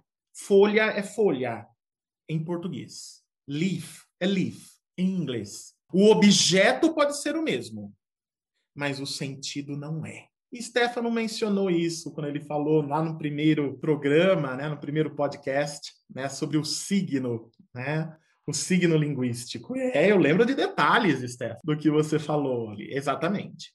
O signo linguístico, ele não é motivado. Então, é, é essa que é a questão. Bom, tendo isso em mente, né, a gente tem chega uma obra né? Um, um, autor ele, ele, ele se torna popular, um autor estrangeiro, uma autora estrangeira, uma obra em língua estrangeira se torna popular por meio das traduções. Bom, quando isso chega no meio acadêmico, né? Às vezes chega antes de se tornar popular, outras vezes chega depois de se tornar popular. A depender da situação, cada caso é um caso. O que, que o acadêmico faz? Ele vai ler o texto em língua estrangeira para ver né, buscar ali as questões em língua estrangeira. E fatalmente, se vai se desenvolver uma pesquisa sobre um texto originalmente escrito em língua estrangeira, as principais uh, opiniões críticas a respeito daquele texto, obviamente, foram dadas, foram escritas na língua originalmente é, na língua em que aquele texto foi originalmente escrito. No caso do nosso querido Tolkien, ele escreve em inglês. Né? E que inglês? O inglês britânico. E é importante é, que, que, se frisar isso, por quê? Porque existem vários inglês, né? Se eu falar ingleses, né, eu vou mencionar a pessoa, né? Não, estou falando da língua. Existem várias línguas inglesas, assim como existem várias línguas portuguesas o português que se fala no Brasil não é o mesmo português falado em Portugal. O inglês falado na Inglaterra também não é o mesmo inglês falado nos Estados Unidos, que não é o mesmo inglês falado no Canadá, que não é o mesmo inglês falado na Austrália. E não se trata só de falar, se trata de escrever também. O inglês escrito na Inglaterra não é o mesmo inglês escrito no país do lado, o país de Gales, por exemplo, ou a Escócia. Não é o mesmo inglês. São formas diferentes da língua. Então, daí a importância de se conhecer a língua original, né? E se conhecer os estudos e críticas que foram feitas sobre aquela obra na língua original dela, tá? Na língua original dela. Aí sim, né? Como existem várias línguas inglesas, mas a língua inglesa compõe uma cultura. Então, O Senhor dos Anéis, né, The Lord of the Rings, foi originalmente publicado em inglês e veio, né, o primeiro público que vai consumi-lo é um público de língua inglesa, das várias línguas inglesas. Então, chegou na Inglaterra em primeiro lugar, que foi onde foi publicado, e depois vai para os Estados Unidos, para a Austrália, para o Canadá, para a África do Sul, né? que são países que uh, a Nova Zelândia são países cuja língua nativa é o inglês, né? Ou a língua nativa principal ou uma das línguas nativas, né? A Nova Zelândia e a África do Sul, por exemplo, tem e o Canadá tem mais de uma língua nativa, né? Esses países têm mais de uma língua nativa, né? E no caso da Nova Zelândia nem é o inglês a primeira, né? O país de Gales a mesma coisa né? E é do lado da Inglaterra, certo? No país de Gales, a língua nativa oficial do, do país não é o inglês, certo? É o galês. O inglês é a segunda língua oficial do país e é do lado da Inglaterra. certo? Então, tem que se conhecer. Tá? Quando você vai estudar uma obra de língua estrangeira, você também precisa conhecer a crítica sobre aquela obra feita na língua dela. Então tem que se conhecer. Isso não, não, não há dúvida. E aí, respondendo agora diretamente a sua pergunta, onde, em quais países, né, foram feitas né, a maior, uh, as maiores quantidades, ou onde estão os principais pesquisadores, né, ou as, uh, onde está a maior quantidade de publicações né, acadêmicas, no caso, uh, sobre a obra de Tolkien, né, estão nos países de língua inglesa. Isso não, não tem como ser diferente disso. É a mesma coisa no caso de Machado de Assis. É, onde estão as maiores quantidades, os principais pesquisadores, né, os, uh, as principais obras teóricas e críticas sobre a obra de Machado de Assis no Brasil, certo? Então, agora, especificamente, né, que país, né? No caso da língua inglesa, né, nós temos dois países é, que tem uma, um universo acadêmico de estudos de literatura e de ficção muito consolidados. Né? A Inglaterra e os Estados Unidos. Em termos quantitativos, Estados Unidos. Por quê? Porque Estados Unidos tem uma academia que trabalha muito com o princípio da quantidade o que nem sempre quer dizer qualidade, certo? Então, há uma grande quantidade de estudos sobre Tolkien nos Estados Unidos. Agora, os principais pesquisadores da obra de Tolkien, os mais relevantes, aqueles que são os primeiros a ser estudados, são britânicos. Certo? Por quê? porque muitos deles estudam Tolkien há muito tempo e o ritmo de estudo é diferente na Inglaterra, diferente dos Estados Unidos, né?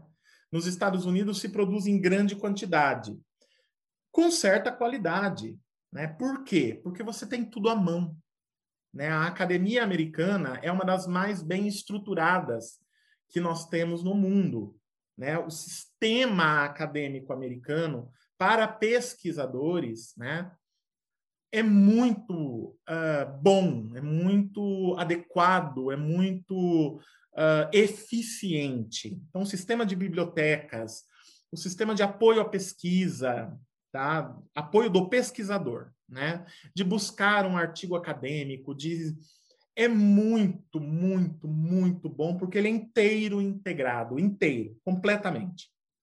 As, as bibliotecas acadêmicas estão integradas com as bibliotecas públicas das cidades, dos estados. Né? Então, para um pesquisador das letras, dos estudos literários, o nosso laboratório é a biblioteca. É onde nós vamos buscar tanto as obras quanto a teoria e a crítica para abordá-las. Né? Entenda-se biblioteca hoje em dia de uma maneira bem ampla, tá, gente? Não, não é só biblioteca, aquela biblioteca que a gente está acostumado, né? Aquele edifício, aquela construção, geralmente dentro de uma universidade. Não. Hoje em dia, a biblioteca também é um mundo virtual. Tá certo? Existem muitas bibliotecas virtuais, né? Bibliotecas importantíssimas, bibliotecas imensas, disponíveis, inclusive, gratuitamente a todos os pesquisadores, certo? Então, hoje a ideia de biblioteca já se tornou algo global, algo completamente é, digitalizado. Mesmo as bibliotecas físicas estão digitalizando, né? No Brasil, a passos de tartaruga, mas estão fazendo os seus acervos que ainda não estão digitalizados e disponibilizando para os alunos, para os pesquisadores e tudo mais. Nos Estados Unidos isso já existe há muito tempo, por isso que está consolidado. Na Inglaterra é bom, é consolidado também, mas não no mesmo na mesma dinâmica norte-americana, tá? Então assim, na Inglaterra estão os principais pesquisadores da obra de Tolkien. Nos Estados Unidos está a maior quantidade de estudos sobre Tolkien que nós temos atualmente. Tá? Bom, no Brasil, né, ou em qualquer país estrangeiro, uma obra de um escritor estrangeiro, é, ela vai ser estudada, mas ela não vai ter a mesma quantidade de estudos que ela teria no seu país de origem, na língua é, e na cultura que a originou. Isso é natural, é absolutamente natural ocorrer, né? Agora, existem alguns casos, né, alguns autores e autoras estrangeiros que acabam ganhando certa relevância em outros países, no meio acadêmico de outros países, tá certo? Uh, é o caso de Shakespeare, por exemplo, né? Uh, Shakespeare é, é muito estudado no Brasil, foi muito estudado por muito tempo. Os acadêmicos brasileiros em Shakespeare, eles produziram uma grande quantidade de, de estudos sobre esse autor, e essa quantidade de estudos começou a, a chegar na Inglaterra, principalmente, que é onde mais se estuda Shakespeare, obviamente, né? E começou a fazer diferença, certo? Ah, naquele outro país, né? Ao ponto de se começar a traduzir acadêmicos brasileiros do português para o inglês. Então, é, da mesma forma que nós temos um, centros de estudo de literatura brasileira nos Estados Unidos certo? Em determinadas universidades que produzem uma grande quantidade de estudos. Hoje em dia, por exemplo, não dá mais para se fazer um estudo sobre Machado de Assis sem se considerar o que a academia norte-americana escreveu sobre Machado de Assis, porque não é pouca coisa. E não foi, não foram qualquer quaisquer críticos e teóricos que escreveram sobre Machado de Assis nos Estados Unidos, certo? Foi uma Helen Taylor, foi um, um Harold Bloom, críticos importantes e de renome internacional que escreveram. Susan Sontag também. Então, perceba, né? O mesmo ocorre com escritores estrangeiros no Brasil. Então, esse trânsito acadêmico é muito importante. Agora, para que ele aconteça e para que seja possível dimensioná-lo, é preciso fazer um estudo aquilo que nós chamamos de estudo da, do estado da arte. Né? O que, que é um estudo de estado da arte? É você fazer uma pesquisa sobre as pesquisas que foram feitas sobre aquele escritor num determinado meio acadêmico. Foi o que nós fizemos no estudo introdutório.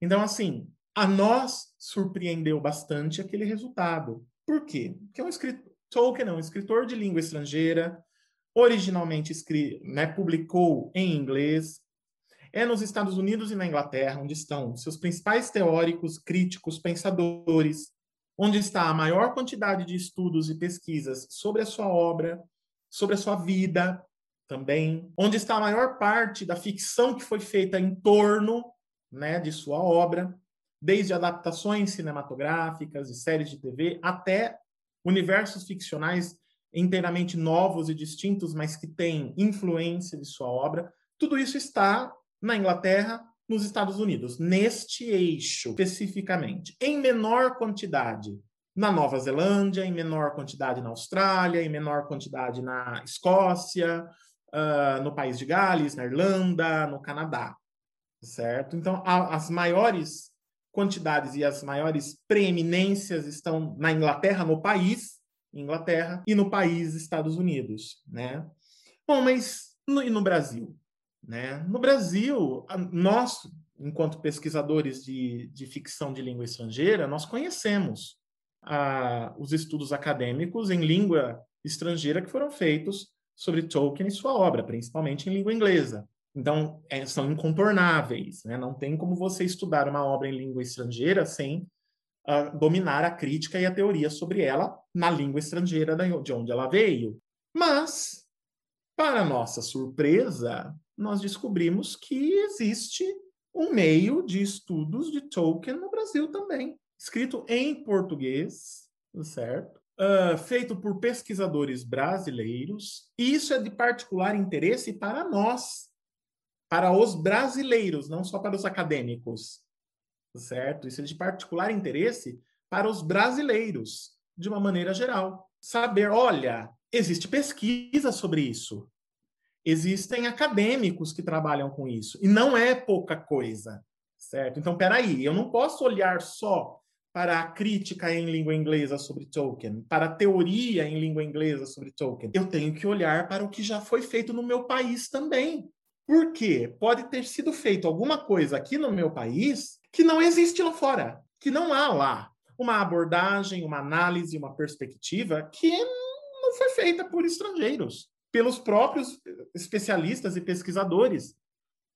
Por exemplo, eu tenho um orientando, o Lucas, uh, Lucas Novaes, que pesquisa a personagem Tom Bombadil. Veja só, né? A personagem Tom Bombadil. É um assunto polêmico, todos nós sabemos, nós que somos apreciadores, leitores e amantes de Tolkien sabemos que é um assunto complexo, né? é um assunto polêmico. Bom, mas ele vai pesquisar academicamente isso. Muito bem, o que, que ele tem que fazer? Primeira coisa, do método do trabalho acadêmico. Bom, pesquisar aquilo que já foi escrito, que já foi analisado sobre a personagem Tom Bombadil. Bom, ele tem que fazer esse, esse estudo, primeiramente, na língua original, na língua em que Tolkien escreveu, em inglês. Ele foi. Então, ele foi lá, foi pesquisar na academia norte-americana, na academia britânica, certo? Na academia indiana, inclusive, certo? Ele foi pesquisar nas bibliotecas, nas bases de dados. E qual foi a descoberta? Quase não há estudos sobre essa personagem em língua inglesa, na língua do próprio autor Tolkien. Praticamente não há. E o que há é muito uh, incipiente. São menções que são feitas é, Menciona-se, mas não se analisa aquela personagem. Né? Aí ele fez o mesmo trajeto aqui no Brasil. E, para o espanto de todos nós, ele encontrou um artigo acadêmico que faz uma análise de Tom Bombadil. É um artigo acadêmico da área de história, não é da área das letras e dos estudos literários, mas que se propôs a fazer uma análise dentro de uma determinada teoria, de uma determinada perspectiva sobre a personagem Tom Bombadil de Tolkien. Aqui no Brasil, escrito em português. Não chegou lá fora, porque está em português.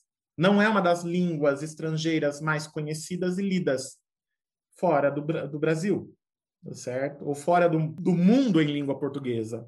Mas veja, nos Estados Unidos, na Inglaterra, onde deveria né, onde deveria existir um estudo acadêmico, uma dissertação de mestrado, que seja um artigo acadêmico sobre a personagem Tom Bombadil especificamente, porque é uma personagem famosa, é uma personagem conhecida, é uma personagem que, muito, que, que divide opiniões, muitos amam e muitos odeiam essa personagem no Senhor dos Anéis. Não, ela é conhecida, ela é famosa tanto pelo, entre os acadêmicos de Tolkien quanto no público em geral.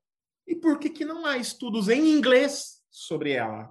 Deveria, já que ela é tão famosa, tão conhecida. Não há. O único estudo que há, eu digo um estudo analítico, pegar e direcionar a reflexão para aquela personagem, tomá-la como objeto de estudo, de pesquisa. Não falar sobre ela de forma geral, introdutória ou apenas mencioná-la, não. Mas voltar os olhares para ela, tentar entender o que ela é, quem ela é, como ela é composta, o que ela significa, né, como ela atua no enredo do Senhor dos Anéis, que é onde ela aparece, de forma mais, mais forte, né, mais evidente, mais, mais impactante. Não há. Só há aqui no Brasil, certo? Aqui, em língua portuguesa, e aí, obviamente, o, o próprio estudo do Lucas, que ainda está em desenvolvimento. Então, perceba, né? É importante, né, quando a gente vai estudar uma obra de ficção em língua estrangeira, olhar, claro, em primeiro lugar, uh, o que há de acadêmico na língua em que ela foi escrita, né? Ou seja, no caso de Tolkien em inglês, mas também precisa se olhar o que existe em português.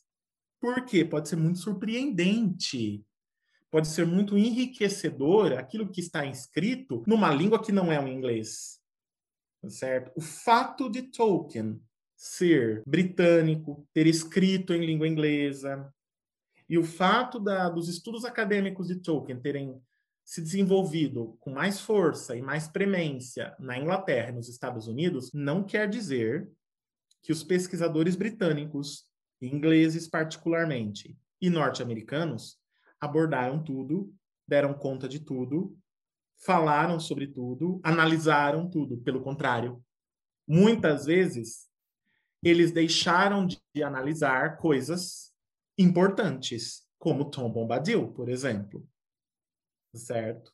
E aí envolvem questões culturais, certo? Questões é, culturais que é, a gente ficaria a noite inteira aqui conversando sobre elas, tá? Mas é isso. Então, fizemos esse estudo, primeiro porque isso não é muito comum no Brasil, fazer um estudo do estado da arte de pesquisa sobre algo, tá? Não é muito comum se fazer isso nos estudos literários brasileiros, certo? Pelo contrário, se faz muito pouco.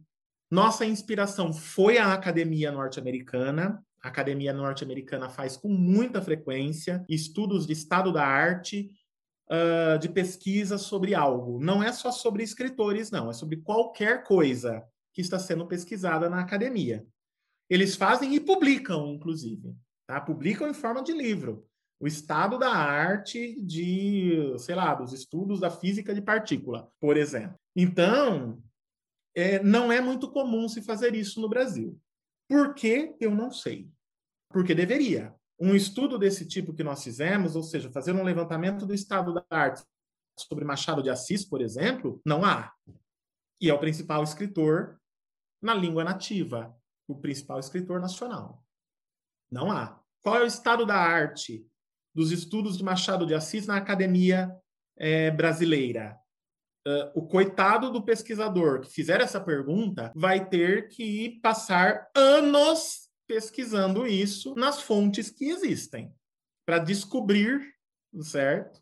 Como é que está, o que, que já foi pesquisado, o que, que já foi estudado de Machado de Assis, porque esse é um dado muito importante, o estado da arte. Se você sabe o que, que já foi pesquisado, você também consegue ver o que ainda não foi pesquisado. E isso é muito precioso, certo? No estudo acadêmico, porque aquilo que ainda não foi pesquisado é inédito, certo? Então vai ser o mote de muitas pesquisas que envolvem o ineditismo. Por exemplo, pesquisas de doutorado, que obrigatoriamente têm que ser inéditas. Então, é algo muito importante para a pesquisa mas que estranhamente nos estudos literários brasileiros não é, é pra, eu nunca vi porque ele envolve uma coisa que os estudos acadêmicos é, de, de ficção no Brasil permanecem ainda muito refratário, que é o quê? O método uh, advindo das exatas, certo? O, envolve estatística. E existe, uh, infelizmente, no meio acadêmico de estudos literários brasileiros existe uma resistência absurda a tudo que advém das ciências exatas, o que é um absurdo, porque eles têm a aprender com a gente e a gente tem a aprender com eles. Para nossa surpresa, o estudo, o, o levantamento que fizemos, né, o estudo introdutório é, sobre o estado da arte, é, das pesquisas sobre Tolkien no Brasil, nos revelou que pessoal da física tem estudado Tolkien. Como assim? Pessoas que estão fazendo mestrado e doutorado em física, estudando Tolkien. Como assim? Você sabe? E aí você vai procurar, sei lá, um, um estudo uh, no meio acadêmico dos estudos literários sobre, sei lá, a teoria da relatividade do Einstein, você não encontra. Não tem. E é como eu sempre digo, né? Qual a diferença entre teoria da relatividade de Einstein e ficção? Nenhuma. As duas são ficção. Então, por que, que, ficção, que os, os especialistas em ficção não têm estudado física quântica, que é a área mais ficcional das exatas? E aqui eu não estou criticando, não. Eu acho isso maravilhoso, né? Que seja a, a parte mais ficcional das exatas, porque as exatas só evoluem só avançam por causa dessa parte ficcional, que é tão valorizada por eles. Né? Prove a teoria da relatividade de Einstein. Não tem prova, certo? Não, o método científico que eles usam não se aplica. certa teoria da relatividade de Einstein. Ninguém viajou na velocidade da luz, ninguém viu dentro de um buraco negro, nada disso. Mas a ficção viu, a literatura viu, o cinema viu. E aí é um grande indício do que pode existir lá. E eles são muito espertos e já perceberam que na ficção podem estar respostas para suas próprias teorias e inquietações. E nós, estudantes, pesquisadores da própria ficção, principalmente da literatura, nós, aqui no Brasil, pelo menos, fora do Brasil não, mas aqui no Brasil, desdenhamos aquilo que físicos, matemáticos, biólogos é, têm pesquisado. Então, para nossa surpresa, né, uh, nós encontramos estudos em física sobre Tolkien, certo? Então, como assim? Percebem que olhar para o que já foi produzido em inglês, teoricamente, criticamente, é fundamental. Mas olhar para aquilo que foi produzido já em português, mesmo que seja pouco, no caso de Tolkien, não é pouco, certo? Aquilo que foi feito em português no caso de Tolkien, as pesquisas que existem não são poucas. Nosso levantamento mostrou 108 produtos, vamos colocar. Eu não gosto muito dessa, dessa, dessa palavra, mas é o termo técnico que se usa. 108 produtos acadêmicos sobre Tolkien. E isso porque no nosso método de pesquisa, né, no, método que nós utilizamos, né, o método de levantamento disso, né, o método estatístico, nós fomos muito assim específicos. Nós levantamos cinco elementos apenas. Nós não, não levantamos TCCs é, feitos na graduação, por exemplo. É, nós não, levantamento, não fizemos levantamento de publicações em anais de eventos acadêmicos, nada disso. Nós ficamos com as cinco categorias principais é, do meio de pesquisa brasileiro somente. Tá? E obtivemos 108 resultados, certo? 108 resultados. Sobre um escritor estrangeiro em língua inglesa, é muita coisa. É muita coisa. Para um escritor estrangeiro em língua inglesa, em que nós temos toda uma problemática é, da academia brasileira ser refratária à fantasia, ao gótico, ao fantástico, à high fantasy. É, nós temos um histórico sobre isso. Ser refratária, inclusive, à literatura em língua inglesa. Sim, a Academia Brasileira dos Estudos Literários tem preconceitos. Sim, com a produção ficcional em língua inglesa. Tá? Isso é uma questão histórica, né, que também passaríamos a noite falando, ou o dia, falando sobre isso aqui. Então, para um contexto como esse, 108 resultados entre os cinco, as cinco categorias principais, né, livros, capítulos de livros, artigos acadêmicos, teses de doutorado, dissertações de mestrado, sem um número de 108 produtos, né, resultados, é muita coisa para um escritor estrangeiro de língua inglesa que não é Shakespeare certo? Porque, infelizmente, né, ainda existe isso na Academia Brasileira dos Estudos Literários. Né? Pensou em literatura em língua inglesa, pensou em Shakespeare, e só Shakespeare. Shakespeare é importante, não se discute, ponto pacífico.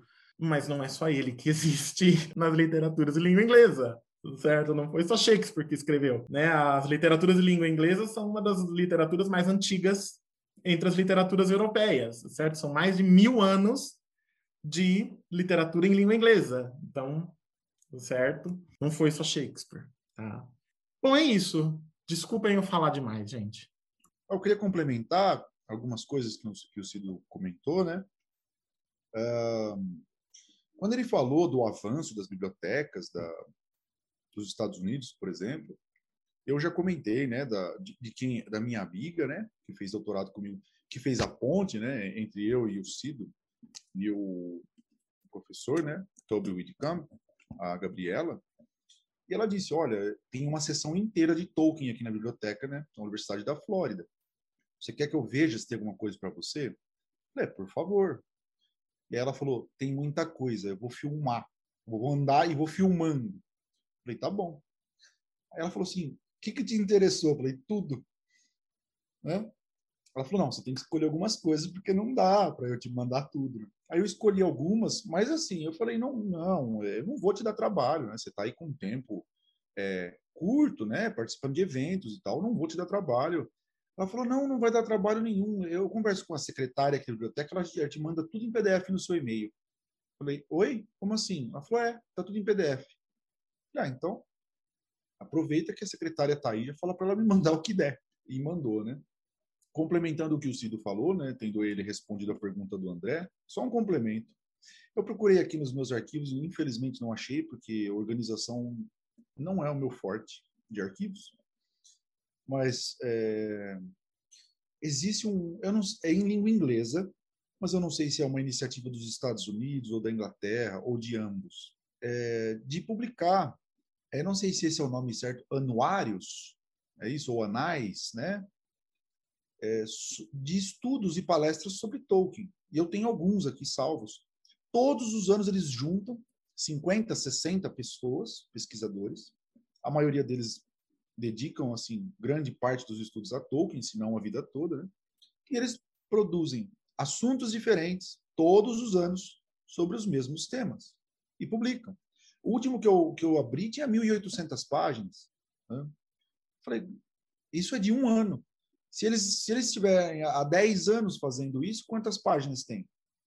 Isso é uma coisa que a gente não tem aqui, por exemplo. Não tem essa tradição de juntar as pessoas e vamos escrever.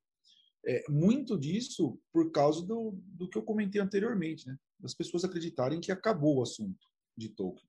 Muita gente que fala assim, pô, você estudou Gandalf, você matou minha pesquisa. Pô, vai lá e faz, uma faz um estudo diferente, ou outro aspecto de Gandalf. Ah, mas você já estudou tudo que tinha para estudar? Não, não, estudei. Mas tem isso. E tem, e tem uma outra coisa também, é, para o André, João, Cido, né? Que, que eu acho assim, é, eu, o Cido já sabe desse meu posicionamento, mas eu acho um pouco estranho. E o que não contribui para o Tolkien evoluir no Brasil é, é que, assim, o Tolkien, antes de qualquer coisa, ele era um escritor, certo? E aqui ainda tem essa coisa meio eu não sei muito se é a síndrome do vira-lata, o que, que é que acontece, que as pessoas acham.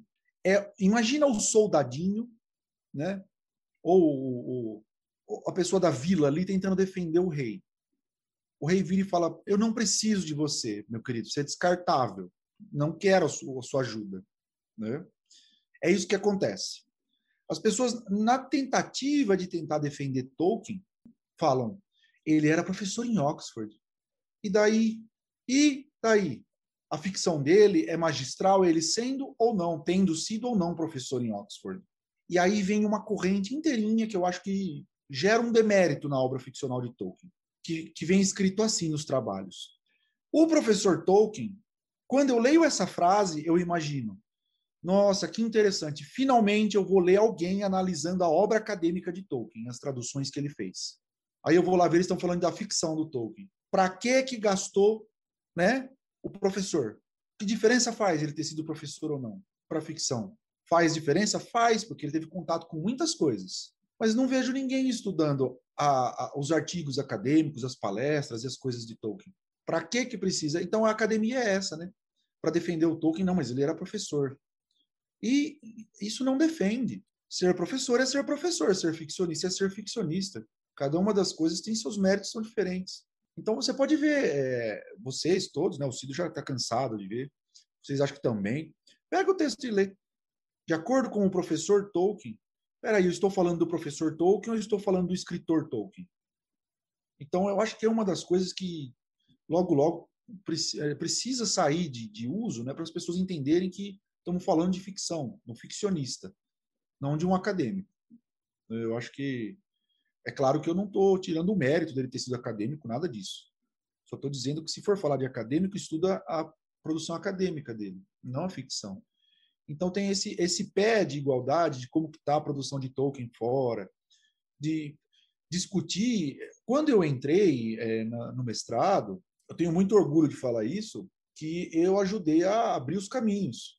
De que forma? Né? Não, não foi da melhor forma possível, mas foi como eu consegui. Que foi em corredor, ficar ouvindo assim, nossa, você estuda Tolkien, que porcaria, não é literatura. Mas assim, modéstia à parte, eu tenho, na época eu tinha uns 114 quilos, 1,80m e treinei bastante coisas, assim, sabe? Judô, jiu-jitsu e tal. Então eu falava, e aí? Fala, vamos ver o que está acontecendo. Porque a pessoa fica estudando Murilo, Murilo Rubião, Sorriso do Lagarto, e eu não posso estudar Tolkien? Gente, não tem nada contra o Murilo Rubião, tá? Só estou dando um exemplo. Por que, que eu não posso estudar Tolkien? Não é literatura. Ah, me poupe, né? Então as pessoas ficavam, e eu tive que desbravar assim, fora do texto, entendeu? Bem fora do texto, de professores e pessoas falando um monte de asneiras. E... Então quem vem agora, por exemplo, a geração do João aí, né? Quando eu falo geração, é geração de orientandos do Ciro, né? já pegou um caminho mais mais pisado assim, né? As pedras já estão mais assentadas, mas eu tive que responder muita coisa para muita gente imbecil mesmo, né? É o jeito de falar, ou ignorante, que não, não conhece a causa. Né? Tive que responder muita coisa e defender por que, que Tolkien merecia ser estudado na academia. Hoje não, não vejo ninguém falando mais disso. Né?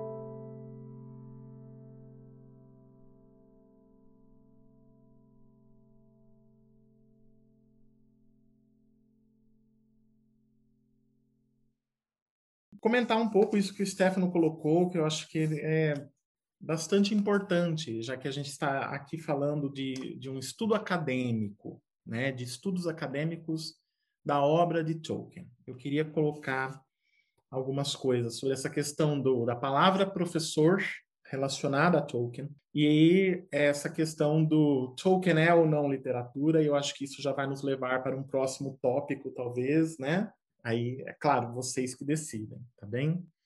Bom, todos os meus orientandos que estudam Tolkien, que não são poucos, certo? Uma das primeiras coisas que eu digo a eles é: você está proibido de usar a palavra professor para se referir a Tolkien, certo? Então, eu, como orientador, né, a gente tem algumas prerrogativas, né? E assim, Ai, Cido, você é um, dita um, um orientador ditador, ditatorial, você impõe coisas sobre os seus orientandos? Pergunte para eles, certo? Pergunte para eles. Não é para mim que você tem que, que perguntar ou dizer se eu sou ou não um ditador. Pergunte para eles, certo? Eles vão responder para você, certamente vão responder que não, certo? Mas tem algumas palavras, certo, que estão muito uh, contaminadas. Né? São palavras que, que, se utilizadas, elas acabam direcionando demais o pensamento e, com isso, formatando o pensamento e limitando o pensamento, que é tudo que não pode ocorrer num estudo acadêmico sobre ficção sobre um autor, principalmente um autor como Tolkien, que trabalha com a base principal da ficção, que é o imaginário. Né? Ele trabalha diretamente com os campos do imaginário, a base principal da ficção. Então, não pode haver limitação para você estudar a obra de Tolkien. Então, algumas palavras, né, eu proíbo os meus orientandos de utilizar nos seus textos. Né? no caso de Tolkien especificamente, a principal delas é professor. Você chama Tolkien de professor? Então é melhor você estudar Tolkien na linguística e não nos estudos literários. É exatamente como o Stefano colocou. O professor Tolkien era um filólogo, um linguista de formação. Tá? Nos estudos acadêmicos em letras, em qualquer lugar do mundo, estão completamente separados. Estudos em linguística, estudos em estudos literários. São dois campos distintos de uma mesma área de conhecimento, que fazem pesquisas distintas, com técnicas distintas, com teorias distintas. Eventualmente, eles podem conversar entre si como conversam, conversam muito bem. Mas essa não é a regra, é eventual. Tá? Principalmente hoje em dia, certo? Antigamente já foi mais, hoje em dia, esses dois campos de pesquisa estão muito bem delimitados e muito bem definidos. Transitam entre si, sim, até certo ponto. A partir de determinado ponto, não. No quesito filologia, certo? É um estudo de linguística, não é um estudo de estudos literários, de literatura, de ficção. O professor Tolkien era professor de linguística. Era um professor de filologia, um especialista na história da língua, nos desenvolvimentos históricos e pragmáticos e vocabulares da língua. Por isso que ele obviamente, utilizando-se deste conhecimento, lapidou tão bem os usos né, que ele faz de nomes de personagem. Foi o que lhe possibilitou criar línguas sintéticas. Né? O que são línguas sintéticas? As línguas ficcionais. O élfico, a língua dos anões, o Estrom, né, que são as línguas uh, criadas pelo Tolkien. Né?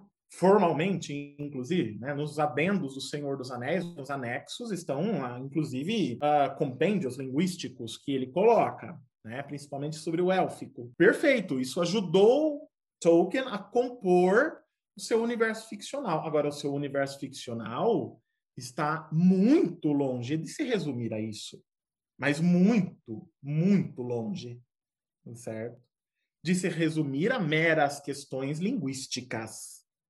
Não, não é assim. Ele é um escritor de ficção, em primeiro lugar. Um escritor de literatura, certo? Ele é um artista do sentido, um criador de sentidos, um manipulador dos sentidos. Então, assim, chamar Tolkien de professor é limitá-lo. Você chamar Tolkien de professor, você limita a ficção de Tolkien. Porque o professor Tolkien é, foi professor de Oxford? Foi, com certeza. Um professor de linguística. Um especialista em Beowulf. O primeiro texto das literaturas em língua inglesa. Mas um especialista em quê em Beowulf? Na língua em que o texto foi escrito. E, eventualmente, ele fez um estudo filológico de Beowulf, né? um estudo muito famoso, mas é um estudo filológico, que ele está dialogando com uh, as traduções do, do, para o inglês contemporâneo, existentes em sua época, de Beowulf. Ele tem algumas inferências críticas, sim, no famoso ensaio dele sobre Beowulf, inferências críticas muito interessantes. Ele se detém em alguns elementos que ele tinha particular interesse para a ficção dele, né? A questão do dragão, né? E por aí vai. Mas podemos chamar o estudo que Tolkien faz sobre Beowulf de um estudo crítico dos estudos literários? Não, não podemos. É um estudo de linguística Importante para os estudos literários, não há discussão sobre isso, mas é um estudo de linguística. É o estudo do professor Tolkien, não do autor Tolkien. É diferente do ensaio sobre histórias de fadas. O ensaio sobre histórias de fadas é o autor Tolkien falando, não o linguista. Percebam que quem lê Beowulf, The Critics and the Monsters, né, que é um ensaio de, de Tolkien sobre Beowulf, e quem lê sobre histórias de fadas vai, vai dizer, não, foi escrito por duas pessoas diferentes. De fato. Foi escrito por duas pessoas diferentes. Beowulf, The Monster and the Critics foi escrito pelo professor Tolkien. Sobre histórias de fadas foi escrito pelo autor Tolkien. E Tolkien tinha muito claro isso. Né? A gente se debruça sobre a ficção dele, ele sabe separar muito bem a profissão dele, a vida dele e a obra dele. Elas estão muito bem separadas, cada uma ocupando seus devidos lugares. E em 99,9% dos casos, elas não se misturam. Há um 0,1% do caso em que há essa mistura sim, mas é 0,1%, não é o, a maior parte. Então, assim, professor, não, de forma alguma. Se você vai estudar a literatura de Tolkien, o universo ficcional de Tolkien, você está estudando o autor Tolkien, não o professor Tolkien. Ah, mas ele é professor de fazer do fazer ficcional. Não. Ele não é um professor do fazer ficcional. Ele é muito mais que um professor do fazer ficcional. Ele é um mestre da ficção. A gente só compara Tolkien com Shakespeare, com Milton, com Dante, com Homero, com Cervantes. É com esses caras que a gente compara Tolkien, certo? Com outros mestres como ele. Mestres da ficção. Mestres que fundaram elementos da ficção que são recorrentes até hoje. Até hoje. O herói, a figura do herói fundada por Homero, ela existe até hoje e é uma das bases de qualquer forma de ficção até hoje. Faz 2.800 anos que isto foi inventado. A figura do herói. Há 2.800 anos ela foi inventada. Ela é recorrente e muito recorrente até hoje. Então, Tolkien é muito mais que um professor. Né? Um professor é alguém que ensina a fazer, é alguém que tem conhecimento técnico sobre algumas coisas, sobre um campo específico. Ele foi para muito além disso. Ele tinha sim o conhecimento de filologia de sua época, que era, como professor de Oxford, ele tinha obrigação de conhecer e ele tinha esse conhecimento e ensinava para seus alunos. Mas ele foi para muito além da circunscrição da profissão de professor. Ele é um mestre da ficção, ele é um ficcionista. É um dos grandes nomes da ficção ocidental, não só da ficção em língua inglesa, certo? Então, professor, não. Ele é Tolkien, o mestre Tolkien. Isso sim. Agora, essa questão de Tolkien é ou não literatura, né? Essa é uma problemática que nós temos apenas no Brasil, né? E aqui vocês vão ver um Cido muito crítico, mordaz sobre uh, os estudos acadêmicos de literatura no Brasil, que vai ser o mesmo Cido e o mesmo Stefano que vocês vão ver se lerem o nosso estudo introdutório do Folhas da Árvore. Né? Eu sou bastante crítico no, na minha atuação profissional enquanto professor de literatura inglesa, enquanto pesquisador de literatura inglesa, de literatura fantástica, de fantasia, de high fantasy, de literatura gótica, e no macro, enquanto pesquisador e pensador da ficção que sou, certo? Os estudos literários brasileiros são muito, limitantes ainda hoje. Então, quando um colega, né, um colega pesquisador, volta-se para mim, né? Hoje em dia eles eles eh, já criaram vergonha na cara, né? E já não me fazem mais essa, esse questionamento, mas ainda fazem para os meus orientandos em relações de poder, não é? Porque é muito mais fácil você questionar isso com um orientando, que é um aluno, do que você vir questionar comigo, que sou um igual a você.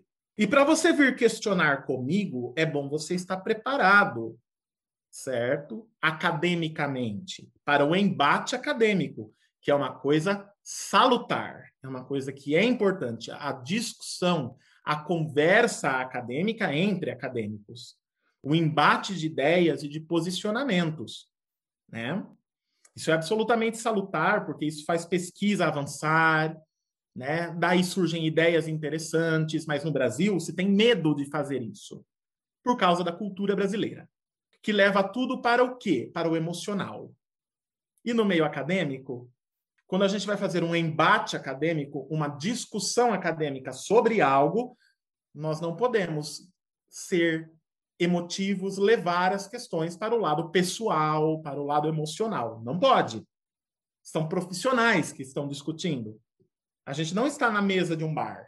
Agora, no Brasil, se tem muito medo de fazer isso. Quase não há debate acadêmico. Embate acadêmico, que é o mesmo que debate acadêmico, praticamente não há. Por quê? Porque se leva para o pessoal. Esse que é o grande problema. Agora, então, meus colegas, no começo da minha carreira, né, enquanto professor e pesquisador na Unesp de Araraquara, eles caíram na besteira, sim, de questionar para mim, certo? Se Tolkien ou qualquer outro autor e gênero literário ficcional que pesquiso é ou não literatura. A resposta que eu lhes dou e que é a resposta que eu recomendo aos meus orientandos dar e a você que está nos ouvindo, certo? Ouvindo este podcast, ouvindo esta conversa, não interessa se você é pesquisador, se você é um aluno, se você é apenas um, um leitor interessado em Tolkien. Se alguém lhe perguntar, que geralmente essa pergunta é uma pergunta feita de maneira irônica, né? Tolkien é ou não literatura? Ou pior, né? Tolkien é literatura? Merece ser estudado? É geralmente a um tom irônico. A resposta que você deve dar é: quem é você para definir o que é e o que não é literatura? E esta resposta serve para qualquer um. Serve para o seu amigo preconceituoso com literaturas como a de Tolkien e serve para o seu professor no curso de letras, caso você faça letras, que coloque uma pergunta idiota como essa. Porque esta é uma pergunta idiota. E é a resposta que eu dou e dei para qualquer colega meu que venha questionar se algo é ou não literatura. A resposta que eu dou para o meu colega é: quem é você para definir o que é e o que não é literatura? Não é porque eu sou professor de literatura ou teórico da literatura que eu defino o que é e o que não é literatura. Eu defino canonês, isso eu posso fazer. Agora, dizer se algo é ou não literatura, primeiro problema que nós vamos ter: qual é o seu entendimento de literatura? O que, que é literatura para você? Só aí já mata a questão na raiz. Então, Tolkien é literatura ou não? A pergunta está errada. A pergunta em si já está errada. Tolkien é ficção. Que tipo de ficção? Literatura. Ele escreveu romances, ele escreveu contos, ele escreveu poema. É literatura. Ponto. Agora, você quer discutir comigo, que é geralmente o que se deseja fazer quando se faz essa pergunta, a qualidade literária do que Tolkien escreveu? Então tá, nós podemos. Mas geralmente, isso eu vejo entre meus colegas acadêmicos e entre aqueles que não são acadêmicos que fazem essa pergunta. Quando a gente entra no quesito qualidade, bom, para se discutir a qualidade de alguma coisa, primeiro você tem que dominar aquela coisa. Em 99,99% ,99 dos casos em que eu me deparei com uma pergunta desse tipo, se Tolkien é ou não literatura, quem está perguntando não leu Tolkien. Então aí, meu filho, fica bem difícil discutir com você se você não leu aquilo que você está questionando, certo? Fica bastante difícil a gente discutir se Tolkien é literatura ou não, em termos de qualidade estética, né, de qualidade artística, se você não leu Tolkien.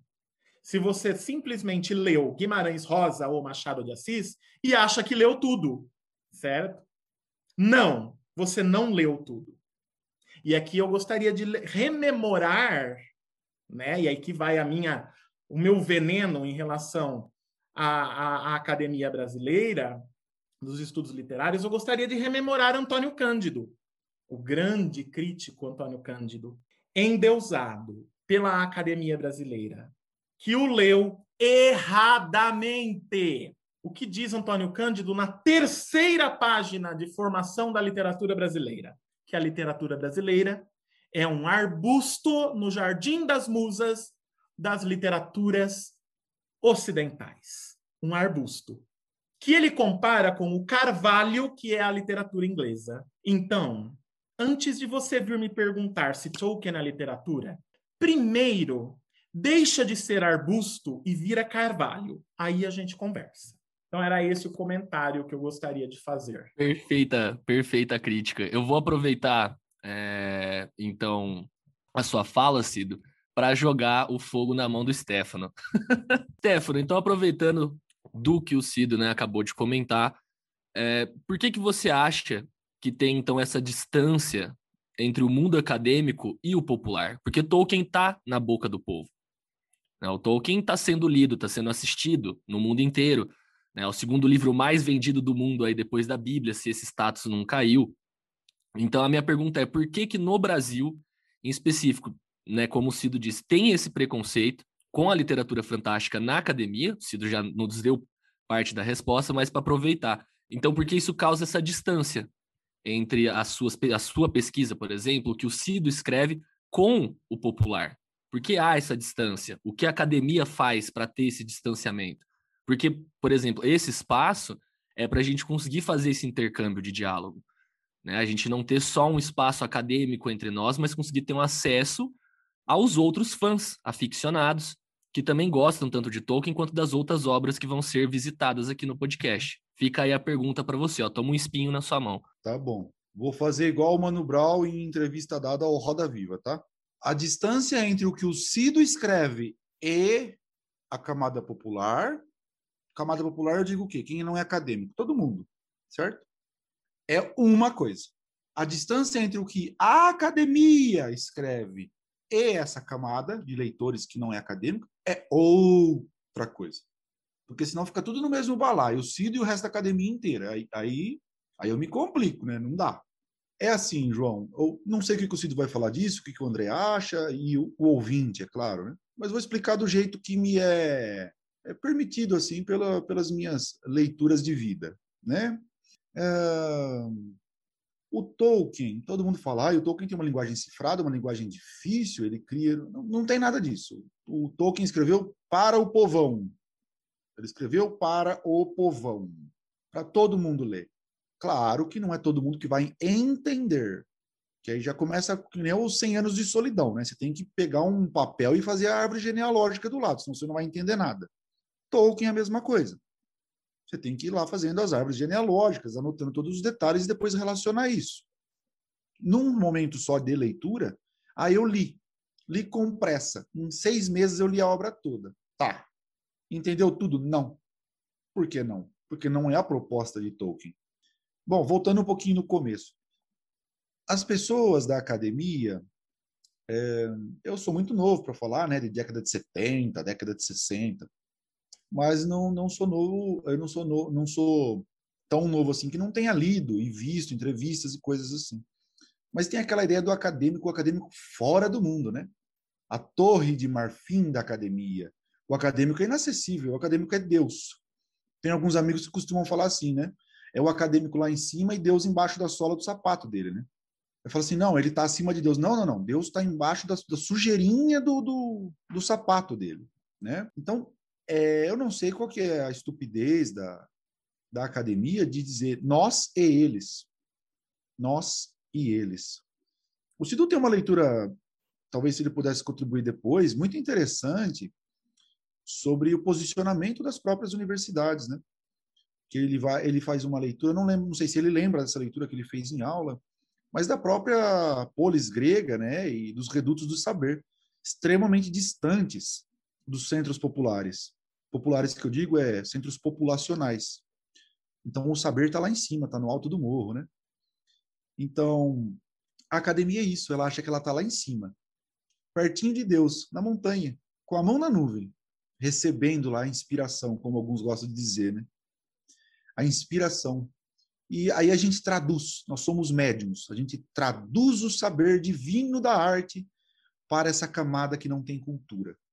Não traduz nada, por quê? Porque usa uma linguagem cifrada, extremamente complicada, não se preocupa em escrever para todas as pessoas, para que, que um leitor que, por exemplo, estudou até a oitava série consiga entender o que está escrito ali. Não tem essa preocupação. Não tem nada é justamente são pessoas com, com problema de ego, né? né? De autoestima, que elas querem falar eu sou eu, eles são eles. É sempre para criar essa distinção entre nós e eles, sabe?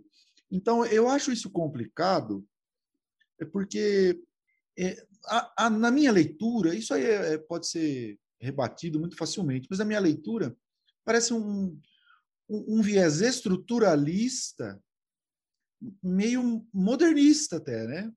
De vamos escrever para poucos, vamos escrever para os raros, como diz o Ventania, né? Só para os raros, os escolhidos, aqueles que foram iniciados nos mistérios da linguagem literária, da linguagem acadêmica. Isso eu estou falando das letras, né? Todas as áreas podem ser lidas assim. Aqueles que foram iniciados, neófitos, afastem-se de nós. É assim.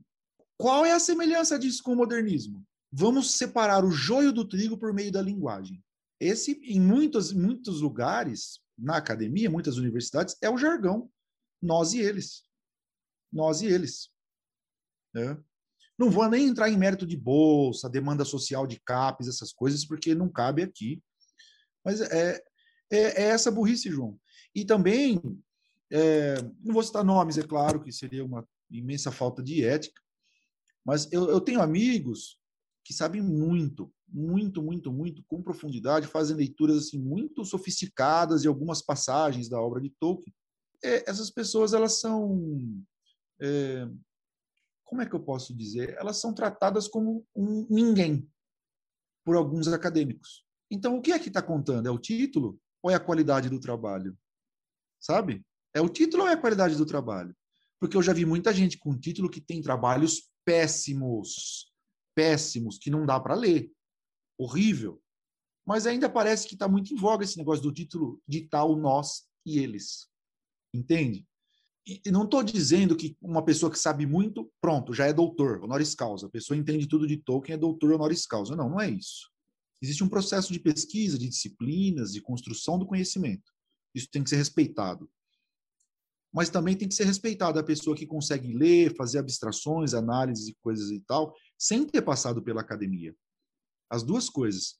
Então, quem cria essa distância, quem cria essa distância, é, é o acadêmico que tem algum problema de autoestima, João. Só, é, só posso dar essa resposta.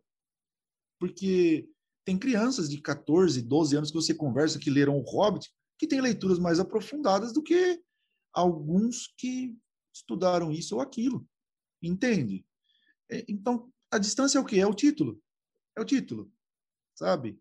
E você participou, assistiu minha banca toda, né? Tá lá colocada a questão, né? Sou doutor em Tolkien. Não, você não é doutor em nada. Você é doutor em estudos literários, você é doutor em linguística, você é doutor tal. Você estudou o quê? Tolkien. Você entendeu? Entendi. Tá? É, você fez uma leitura. Cada pesquisa é uma leitura. Agora, você dizer, eu fiz todas as leituras possíveis entendo todas e conheço todas, não, você está sendo uma pessoa muito prepotente. Mas a academia é assim, as pessoas, ah, eu estou tomando vinho com o meu professor, eu estou tomando vinho com o coordenador do programa tal. E aí eu pergunto, e e e daí? Isso é qualidade? As pessoas confundem, João, status e, e título, que é um papel, né? O título é um papel. Ou pode ser um couro de carneiro lá, né? Ou, ou se o Cido preferir, pode ser um palimpsesto. Mas a gente tem que rabiscar por cima, né? Entendeu? É um couro de carneiro. É isso que me diferencia da pessoa ou é todo o conhecimento que eu trago? Ou é a qualidade do trabalho que eu fiz? Então parece que é muito interessante o acadêmico olhar para o outro e falar: você é burro. Você não tem título, você não tem voz. O que, que as pessoas fazem geralmente, que não são acadêmicos? Ou elas, como disse o Cido, ou elas ficam com medo do acadêmico e falam: meu Deus, eu estou diante de um Deus encarnado. E fica com medo, fica retraída, com medo de falar, fica cheia de dedos. Ó, Cido está mexendo na varinha, ele vai soltar uma vada quedavra em mim, já já. É...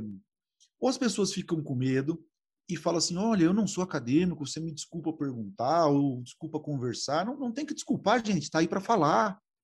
Tem que pôr o Tolkien na boca do povo, que é o lugar dele. Ele não fez ficção para acadêmicos. É o que eu acabei de falar, nós não estamos falando de professor Tolkien, nós estamos falando de ficcionista, autor Tolkien. A literatura é feita para quem? Para leitores. Não está escrito lá, caro leitor, se você não tiver doutorado, não leia. Não.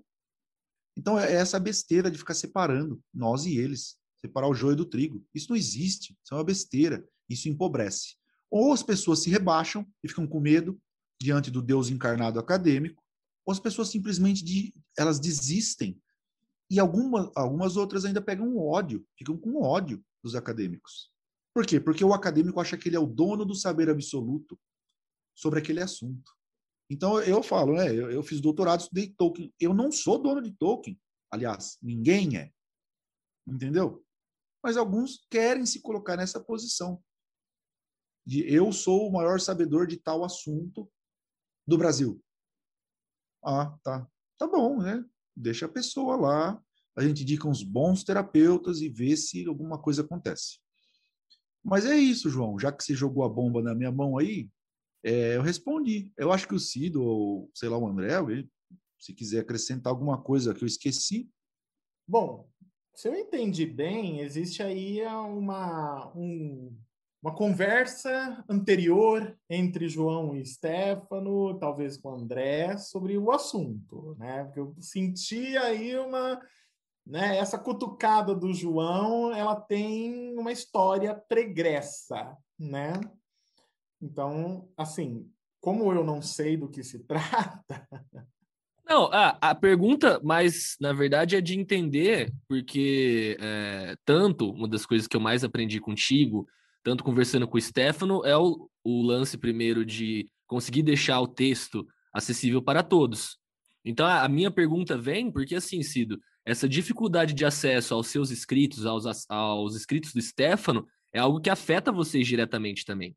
Né? Esse mundo acadêmico, querendo ou não, reflete. Por mais que você deixe a linguagem acessível, você vá em eventos e tente dialogar com o público, ainda assim esse espectro, né, esse fantasma da academia ronda por você. E aí vem a pergunta mais direta, né? E, e como você se posiciona, como a sua perspectiva, ainda mais tendo tantos anos de carreira nesse meio. Ô, João, você acabou de falar da dificuldade de acesso, para mim ficou ambíguo.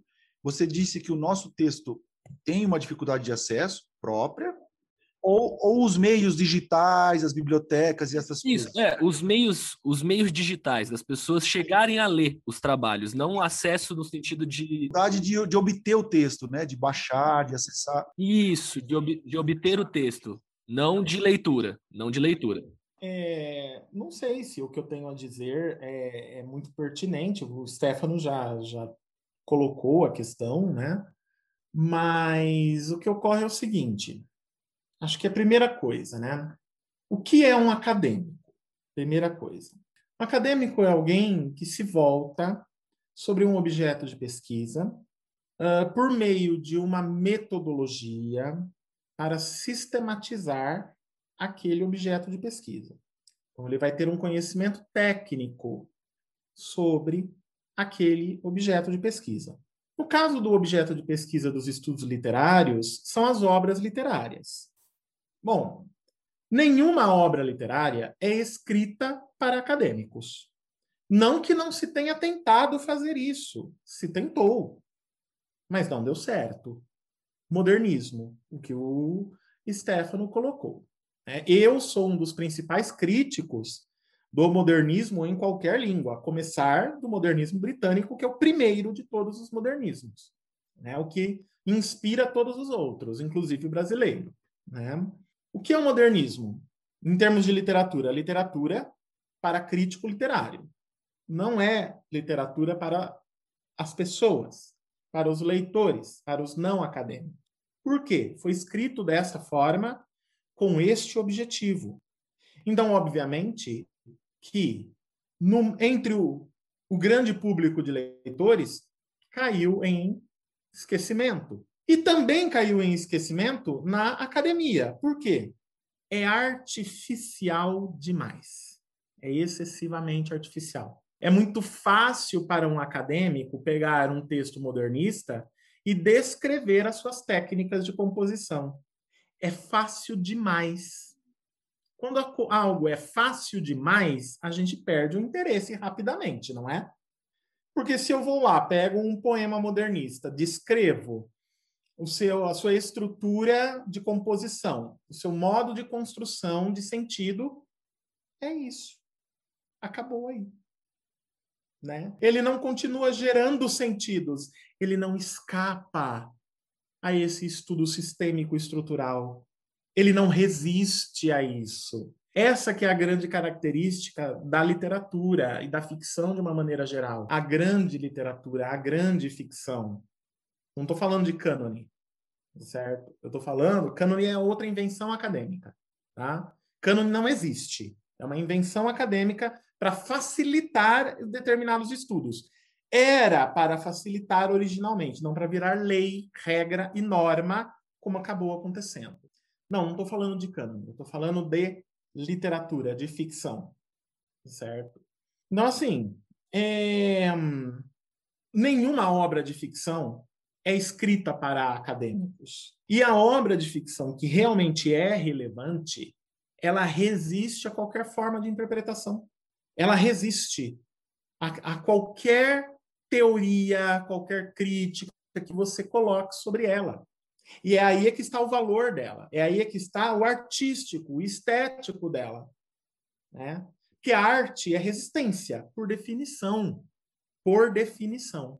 Então, lá no começo da nossa conversa, né, quando eu disse que Tolkien permite várias leituras, né, o porquê que ele permite várias leituras que é, é o que resultou, o que possibilitou Folhas da Árvore? Porque ele resiste a todas. Ele não se submete.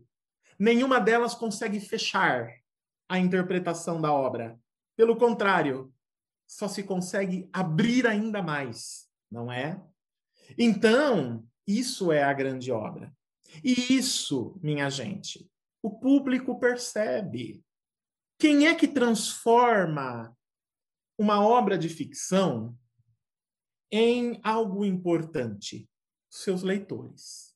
Não é o crítico acadêmico, não é o professor de literatura, são os leitores.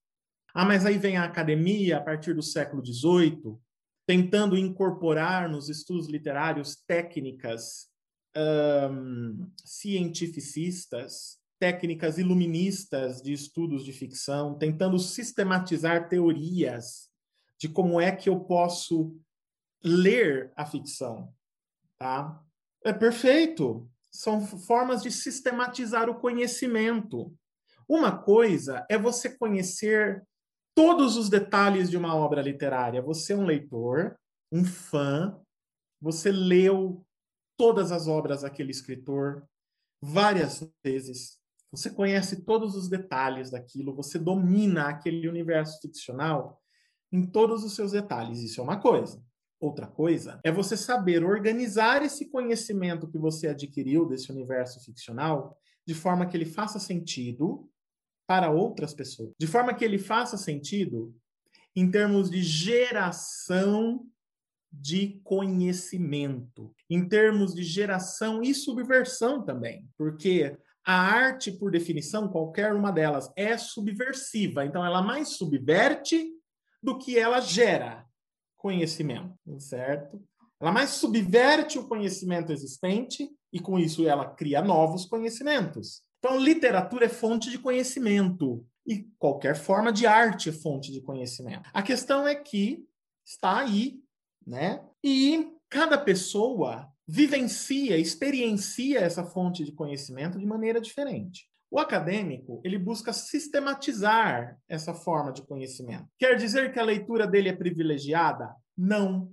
E é esse que é a grande questão. Por quê? Quando o acadêmico acha que a leitura que ele faz é privilegiada, ele cai justamente na armadilha da literatura, que é você achar que tem poder sobre ela, você achar que você domina ela de alguma forma.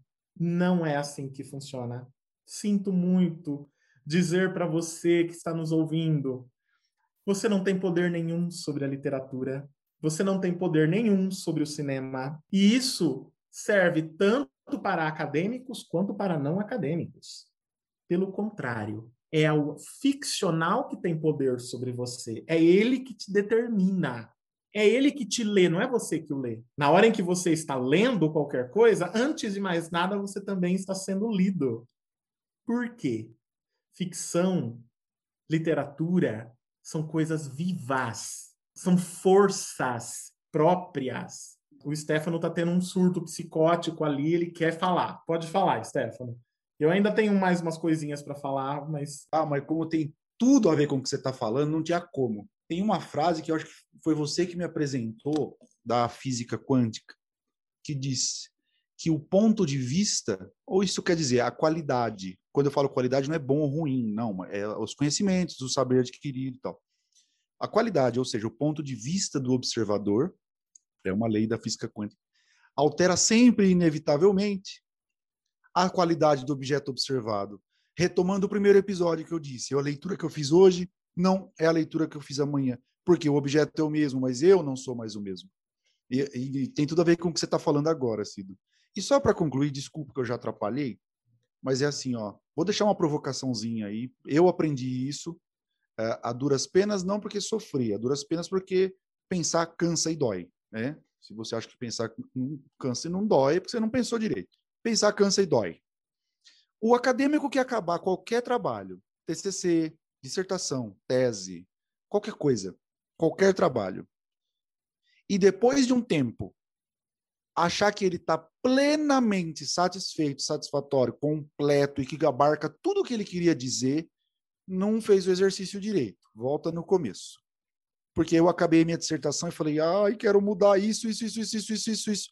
Por quê? Porque quando eu acabei, eu já não era o mesmo que começou. A tese é a mesma coisa.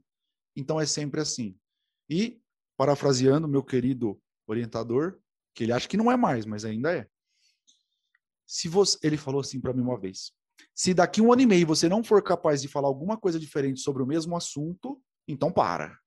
Para porque tem alguma coisa errada, né? Você tem que ser capaz de falar coisas diferentes sobre o mesmo assunto. Dali um tempo, porque você mudou, você cresceu. Então, desculpa aí se eu te cortar, mas tem tudo a ver com o que você está falando, não consegui. Eu surtei aqui mesmo. Imagina, Stefano, não há o que desculpar de forma alguma, e você está absolutamente correto né? Eu mantenho tudo isso que lhe ensinei, com certeza. Por quê? Né, gente? Quando a academia sequestra a literatura para si e a torna propriedade de si, ela cria preconceitos. O primeiro preconceito de todos, que é o mais comum, que é aquele que eu mais ouço entre todos os leitores, os apreciadores de ficção, de literatura é: existe né, literatura popular e literatura erudita. Não, não existe. Existe literatura. Ah, existe literatura infanto-juvenil e literatura para adultos. Não, não existe. Existe literatura. E a literatura é diversa. Ela é uma máquina de produzir conhecimento. E produzir conhecimento, a gente tem vários níveis de produção de conhecimento. Eu produzo conhecimento para criança, mas também produzo conhecimento para acadêmicos, tá certo? Para especialistas. Eu produzo acadêmico para o, é, produzo conhecimento para o público em geral, mas também produz o conhecimento apenas para especialistas, certo? O que não pode haver é a separação e a oposição. O que não pode haver é hierarquia e oposição. Esse que é o problema. Que infelizmente isso é fomentado ainda pelo meio acadêmico, principalmente no Brasil e principalmente nos estudos literários, certo? É esse tipo de ideia que leva àquilo que o Stefano problematizou aqui. Então, o, o acadêmico ele não é superior a nada e nem a ninguém. O acadêmico é alguém que fez um estudo sistematizado de alguma coisa. Obviamente que ele encontrou muitas, muitos conhecimentos fazendo esse estudo sistematizado, mas isso não torna o conhecimento do fã, por exemplo, inferior. Não. Também é uma forma de conhecimento aquilo que o fã produziu, certo? Então, assim, não existe literatura boa e literatura ruim. Não existe o que é e o que não é literatura. As perguntas estão erradas. As colocações estão erradas. Não existe literatura popular e literatura erudita. Existe literatura. E existem tipos de literatura, diversos.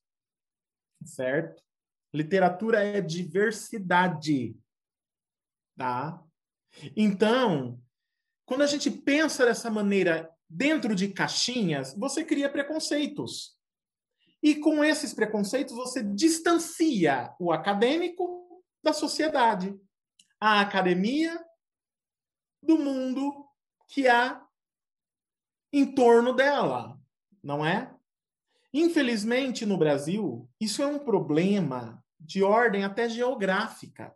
Se vocês observarem onde ficam os campi das universidades. A maior parte delas, há exceções? Há, há exceções. Sim, existem exceções. Mas a regra é onde fica o campus da Unesp de Araraquara? Fica dentro da cidade ou fora da cidade? Fica fora da cidade.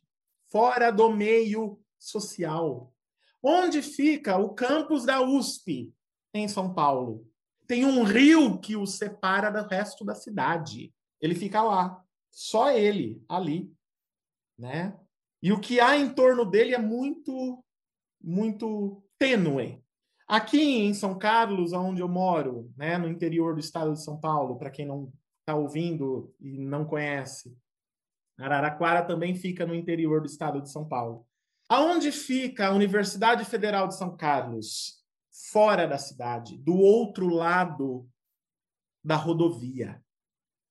Da mesma forma que o campus da Unesp de uh, Araraquara, é do outro lado da rodovia. Sabe? É no descampado, é no fora dos centros. Né? Ah, sim, Edu, mas uh, o campus do Largo São Francisco, Universidade de Direito da USP, fica no centro de São Paulo. É verdade. Ah, o Instituto de Física e de, de Artes da Unesp fica num dos bairros mais movimentados de São Paulo. É verdade. Olha para essas construções, você que conhece, você que está lá. Olha para elas. Elas são acessíveis a você? Ou elas estão, elas são caixas quadradas com segurança na porta em que você só entra se você tiver crachá, convite e tudo mais. Olhe se elas não são cercadas, percebe? Não no Brasil, infelizmente, né? Se tem uma geografia das universidades brasileiras e as universidades brasileiras foram colocadas sistematicamente porque quiseram, não porque foram de fato empurradas. É uma escolha da própria universidade, fora dos centros, e murados e cercados. Agora veja a Universidade de Oxford, onde, onde Tolkien foi professor. Quem não, tem, não teve a oportunidade ainda de conhecer a cidade de Oxford e a Universidade de Oxford, coloca no Google, põe na internet, vai dar uma olhada. Não tem separação entre o que é cidade e o que é universidade. Elas se confundem, elas se misturam entre si. Não tem muros, não tem porta Não tem portaria de entrada, certo? Não tem. Está aberto. Ah, sim, claro. Nos prédios, nos laboratórios, nas bibliotecas, obviamente, precisa haver controle de fluxo e tudo mais, porque né, nas bibliotecas existem obras raras, né, que, que, que, são muito né, preciosas, e nos laboratórios existem substâncias perigosas que quem não sabe manusear aquilo pode correr risco de vida. Então, há controle de entrada, de acesso, mas você entrar na universidade, entrar no campus, não. Na Universidade de Oxford, não. Ela se mistura com a cidade. A cidade de Oxford se mistura com a Universidade de Oxford. O que eu já vi de mais semelhante a isso no Brasil é a Unicamp, mas guardadas as devidas proporções. A Unicamp, ela fica num distrito de Campinas, ou seja, mais do que estar fora da cidade, ela fica em outro lugar. Vejam bem. Aí sim, lá no distrito de Barão Geraldo, onde fica a Unicamp, sim, a universidade se mistura com o público em volta, com as construções, as casas, os bairros que a rodeiam. Mas ainda assim, existe portaria para entrar, existe identificação. Então, veja, a posição geográfica das universidades distancia a academia da sociedade. Já começa por aí. Ah, mas alguns colegas meus mais velhos vão dizer: olha, mas havia um contexto brasileiro social muito complicado em relação a isso, né? Que foi a ditadura militar, por exemplo. A maior parte das universidades brasileiras, né, tirando aquelas mais antigas, é, foi instituída ainda na época da ditadura militar no Brasil. Né? E aí sim, aí posicionar um campus universitário fora da cidade era uma questão estratégica para se manter o quê? O livre pensar, que é o que de, teoricamente deveria se desenvolver nas universidades. No entanto, com o passar do tempo, essa ideia, que era válida, se voltou contra as próprias universidades, porque uma vez que você colocou o campus da universidade fora da cidade, existe o quê? Aquilo que Stefano falou. Nós e eles. O eles é a cidade, o nós é o campus, os pesquisadores, os alunos, os professores. É distante. E essa distância não deveria existir. Não deveria. Deveria, deveria haver o quê? Um trânsito, um, um diálogo entre universidade, produção de conhecimento e sociedade. Tá? É isso que deveria existir. Agora, não. Essa problemática geográfica gerou no Brasil a famosa Torre de Marfim. A Torre de Marfim, né, que é uma questão tanto geográfica quanto psíquica, tá? É algo que nos Estados Unidos, na Inglaterra e mesmo em países da América Latina, é algo que deixou de existir na década de 50. O intelectual inacessível. Né? Então, isso deixou de existir na década de 50. Por quê? Porque não era viável ao invés de, de, chamar alunos para a universidade, um intelectual desse tipo, ele distancia os alunos da universidade. Não é do interesse de nenhuma universidade que se preze distanciar as pessoas dela, seus poten principalmente os seus potenciais alunos, que são jovens, na sua grande maioria, adolescentes, já no final da adolescência, saindo da adolescência e indo para a juventude. Essas pessoas, no contexto atual que nós vivenciamos, dificilmente consomem aquilo que a academia chama de cânone. Por quê? Por culpa da própria academia, que canonizou algo que nunca foi canônico.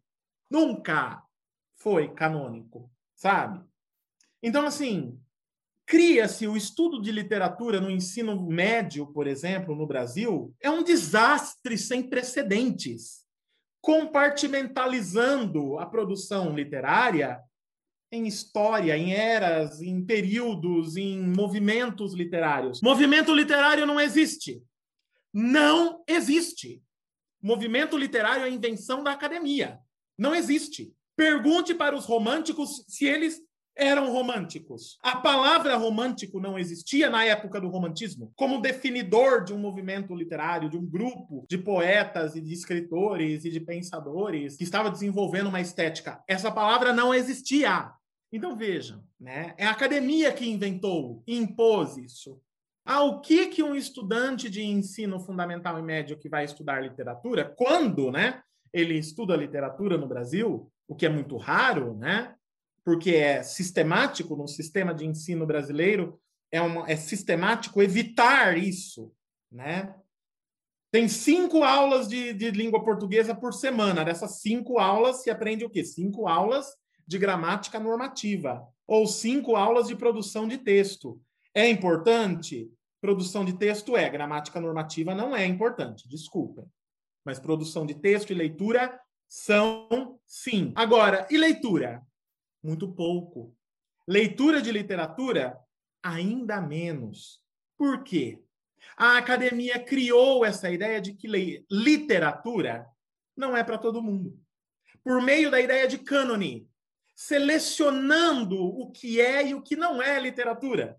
Olha, isso aqui é literatura. E todo mundo tem que conhecer isso, porque isso daqui define o que é literatura.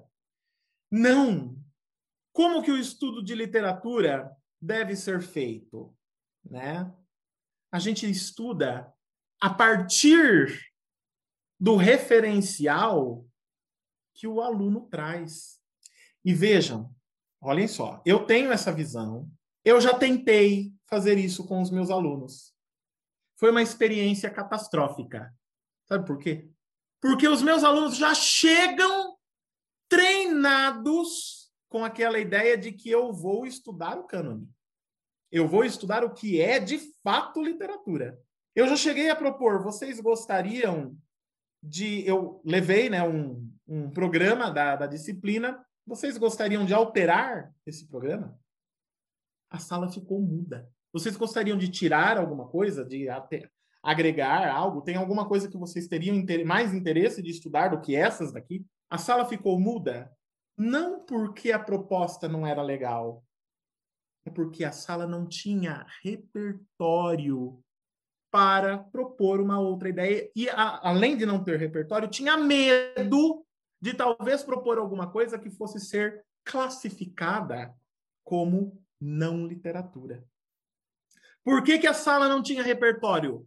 Porque não lhes foi dado esse repertório quando estavam no ensino fundamental, quando estavam nos anos iniciais de educação. O repertório que lhes foi dado foi as obras mais chatas possíveis. O problema não é que a obra é chata, é como ela é ensinada. Não tem nada de chato em Machado de Assis. Não tem nada de chato em essa de Queiroz. Nada. O problema é a forma que essas obras são ensinadas, que esses autores são ensinados no ensino fundamental, no ensino médio, quando há o estudo de literatura. Certo? É o como isso é ensinado. Meu filho, isso eu vou falar para você que é professor ou que está se formando como professor de língua portuguesa, de literatura e que está nos ouvindo. Meu filho, teu aluno não vai ler Machado de Assis se você não ler junto com ele. Não vai. Teu aluno não vai discutir o foco narrativo de Memórias Póstumas de Brás Cubas com você se você não fizer essa discussão com ele teu aluno não vai amar a causa secreta de Machado de Assis se você não mostrar o que há de genial e amável e brilhante neste conto. Enquanto você continuar achando que Machado de Assis é crítica social, bom, você está matando a literatura brasileira. Só isso que eu te digo. E enquanto os meus colegas acharem que Shakespeare é filosofia, Bom, vocês estão prestando um desserviço para a literatura inglesa. Tudo que Shakespeare não é, é filosofia. Ah, mas e o ser ou não ser? Eis a questão. Lê direito essa cena. Olha direito essa cena. Tem nada de filosófico aí. Nada. Ah, mas é a questão do ser e da existência. Isso é um problema da filosofia, não de Shakespeare. Então, esse que é o grande problema. Começa lá, lá atrás, lá no básico. E aí chega na academia, então. Então, assim, minha gente, desculpa. Não adianta você querer, oh meu Deus, veja né, o capítulo do, do Vergalho, né, em Memórias Póstumas de Brás Cubas. Veja aqui Machado de Assis criticando a, a, a escravidão. Mas peraí, você construiu esse conhecimento junto com o seu aluno? Você explicou para ele o que, que é escravidão, o que, que aconteceu, como, por quê, por que, que Machado de Assis escreveu isso, por que, que ele está uh, ironizando aquela situação. Mais do que isso, você teve a sensibilidade de verificar se o seu aluno é negro para você trabalhar com o capítulo do Vergalho de Memórias Póstumas de Brás Cubas com o seu aluno que é negro? Você teve essa sensibilidade? Precisa. Precisa ter essa sensibilidade. Porque o teu aluno que é negro, ele vai entender de forma diferente do teu aluno branco. É verdade. Ele tem outro substrato social. Ele tem outra história de vida. E mais do que isso, existe a história pregressa da raça dele aqui no Brasil, que não pode ser desconsiderada. Certo? Você falou para o seu aluno negro que Machado de Assis era negro? Começa por aí, certo? Então, vejam, né? aí chega na universidade, você tenta, eu tentei fazer algo diferente, não, não deu certo. Por quê? Porque não houve. O que que falou, o que que o aluno sabe sobre Machado de Assis? Estou dando um exemplo, tá, gente? Foi ensinado na escola. Ah, um escritor realista. Você pergunta o que que é realismo? Quando alguém levanta a mão para responder, responde errado. Por quê? Porque aprendeu errado, foi ensinado errado. Realismo não é uma, um movimento social não é um movimento literário, certo? Organizado, não. Realismo é meramente uma técnica de escrita, só isso, mais nada. Então, né? Mas aí ele vem e me responde: ah, o realismo é um, um movimento literário que se opõe ao romantismo. Prova para mim. Prova para mim. Em qualquer literatura, inclusive brasileira. Prova para mim. Mostra para mim. Ah, mas os artigos de jornal do Machado. Eu não estou interessado nos artigos de jornais do Machado de Assis respondendo ao essa de Queiroz. Eu quero saber na literatura dele. Lá no Memórias Póstumas, lá no, no um, Dom Casmurro, nos contos. Lá, prova para mim. Machado de Assis está se opondo ao romantismo na sua técnica realista, na sua obra. Prova para mim. É a mesma coisa. Prova para mim que tem filosofia em Shakespeare. Mostra para mim aonde está. A mesma formulação. Prova para mim que Tolkien não é literatura. Prova para mim. Então é a forma de abordagem. E ela é muito confortável, né, para o acadêmico. Ela é muito confortável, né, porque ele ele já não, aqui no Brasil, estou falando, ele já não debate o seu próprio fazer acadêmico entre os acadêmicos ainda mais debater com o público consumidor. Nossa, acadêmico tem urticária de público consumidor. Você falou de, litera de literatura que ele classifica como popular. Pior ainda, existe uma classificação ainda pior entre os acadêmicos: literatura de massa. Essa classificação só existe no Brasil. Eu não vi em nenhuma outra academia ocidental esta classificação a não ser na brasileira. Esta terminologia. Tanto que eu tenho, quando escrevo em inglês, eu tenho dificuldade até de encontrar palavras para escrever isso em inglês, porque não tem correspondência. Literatura de massa. Não tem correspondência. Por quê? Porque a simples ideia é absurda. Shakespeare é literatura de massa, dentro da ideia de literatura de massa. É o que? A literatura que é de domínio público. Shakespeare, Machado, são literatura de massa. E aí? Fala isso para o acadêmico, ele surta. Não, mas a literatura de massa, ela não é uma literatura pensante, ela não é uma literatura isso, aquilo. Toda literatura é pensante. Não existe literatura que não seja pensante. Se ela não é pensante, ela não é literatura. Não existe literatura que não seja pensante. A literatura, por definição, é um modo de pensar a existência. Agora, não existe modo privilegiado de pensar a existência. Todos eles são válidos. Cada um é diferente. Por quê? Porque o ser humano é diferente. O ser humano é diferente. Existem leitores que gostam de pensar a existência ao modo do Ulisses de Joyce. E existem leitores que gostam de pensar a existência ao modo do Harry Potter de Rowling. São diferentes entre si, não conversam. O, Jane, a, o Ulisses de Joyce não vai co conversar com o Harry Potter de Rowling. Não tem pontos de convergência entre essas obras e nem entre os projetos estéticos desses autores. Agora, um é melhor que o outro? Só porque não há pontos de convergência? Não, tá certo? Cada um fez a sua obra ao seu fazer ficcional da forma que desejou, da forma que acreditava, e cada público que vai consumi-los é diferente. E vai com eles aprender alguma coisa. E aqueles que, se, que gostarem de cada um deles, mais do que aprenderem alguma coisa, vão começar a pensar sobre si, sobre sua própria vida, sobre sua própria existência, a partir de cada um deles. Ah, mas o Joyce tem um modo melhor de pensar a existência do que a Rowling. Não. Não tem.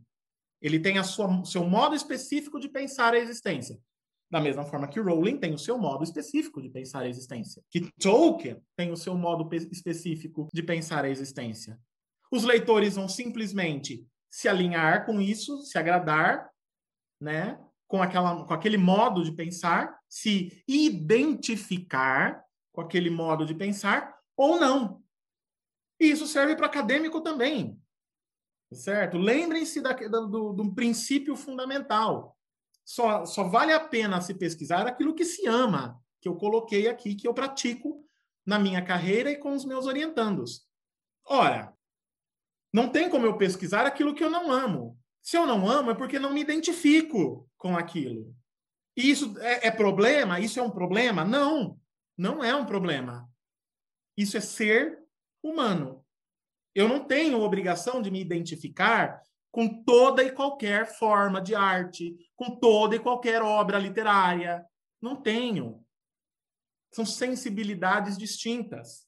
Eu me identifico com Tolkien, Rowling e Star Wars. O meu colega acadêmico se identifica com James Joyce, Ezra Pound, T.S. Eliot. Qual dos dois está certo? Nenhum.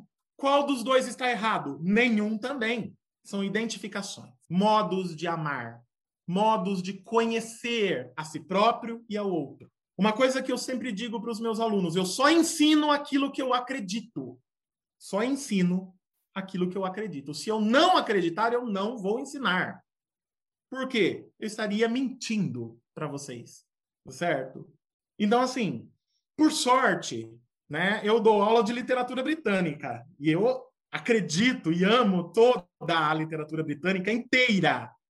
Agora, se eu fosse dar aula de literatura brasileira, primeira coisa, primeira coisa que ia desaparecer disso tudo, a maior parte dos modernistas. Começa por aí. Certo?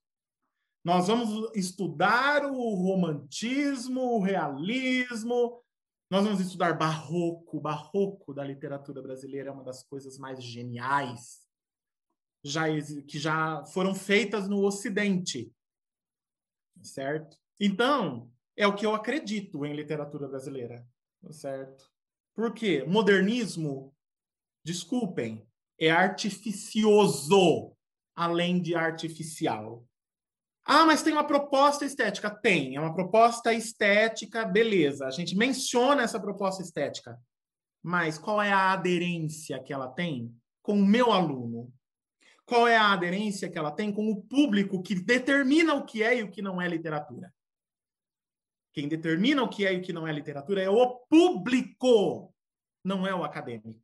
Ah, mas nós, professores de literatura, estamos aqui para ensinar o cânone. Não!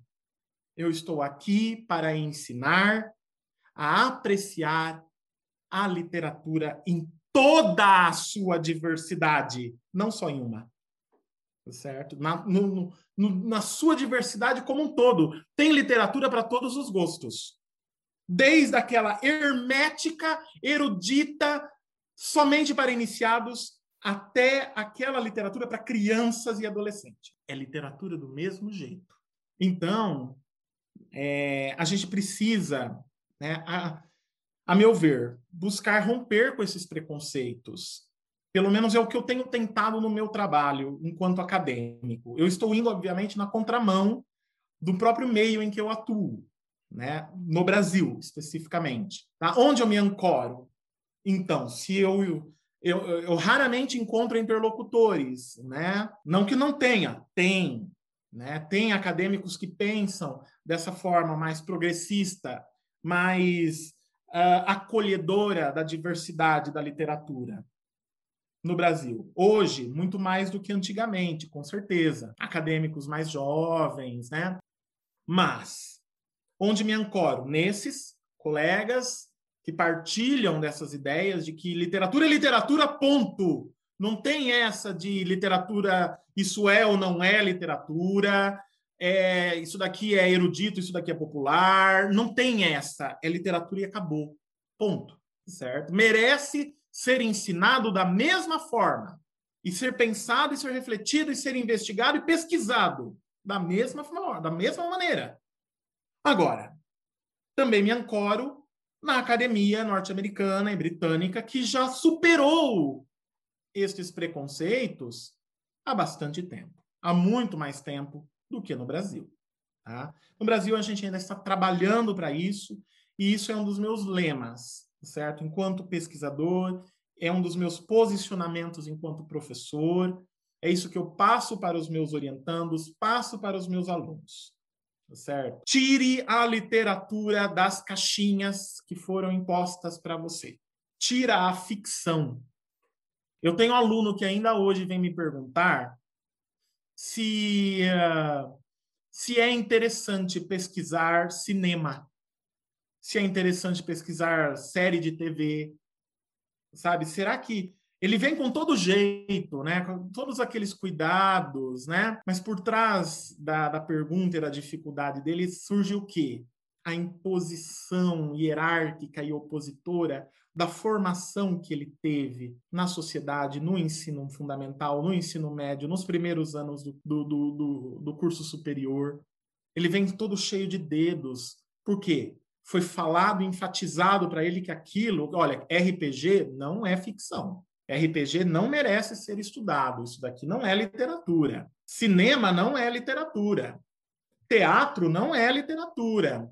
Série de TV não é literatura. Prova para mim que não é. Mostra para mim que não é.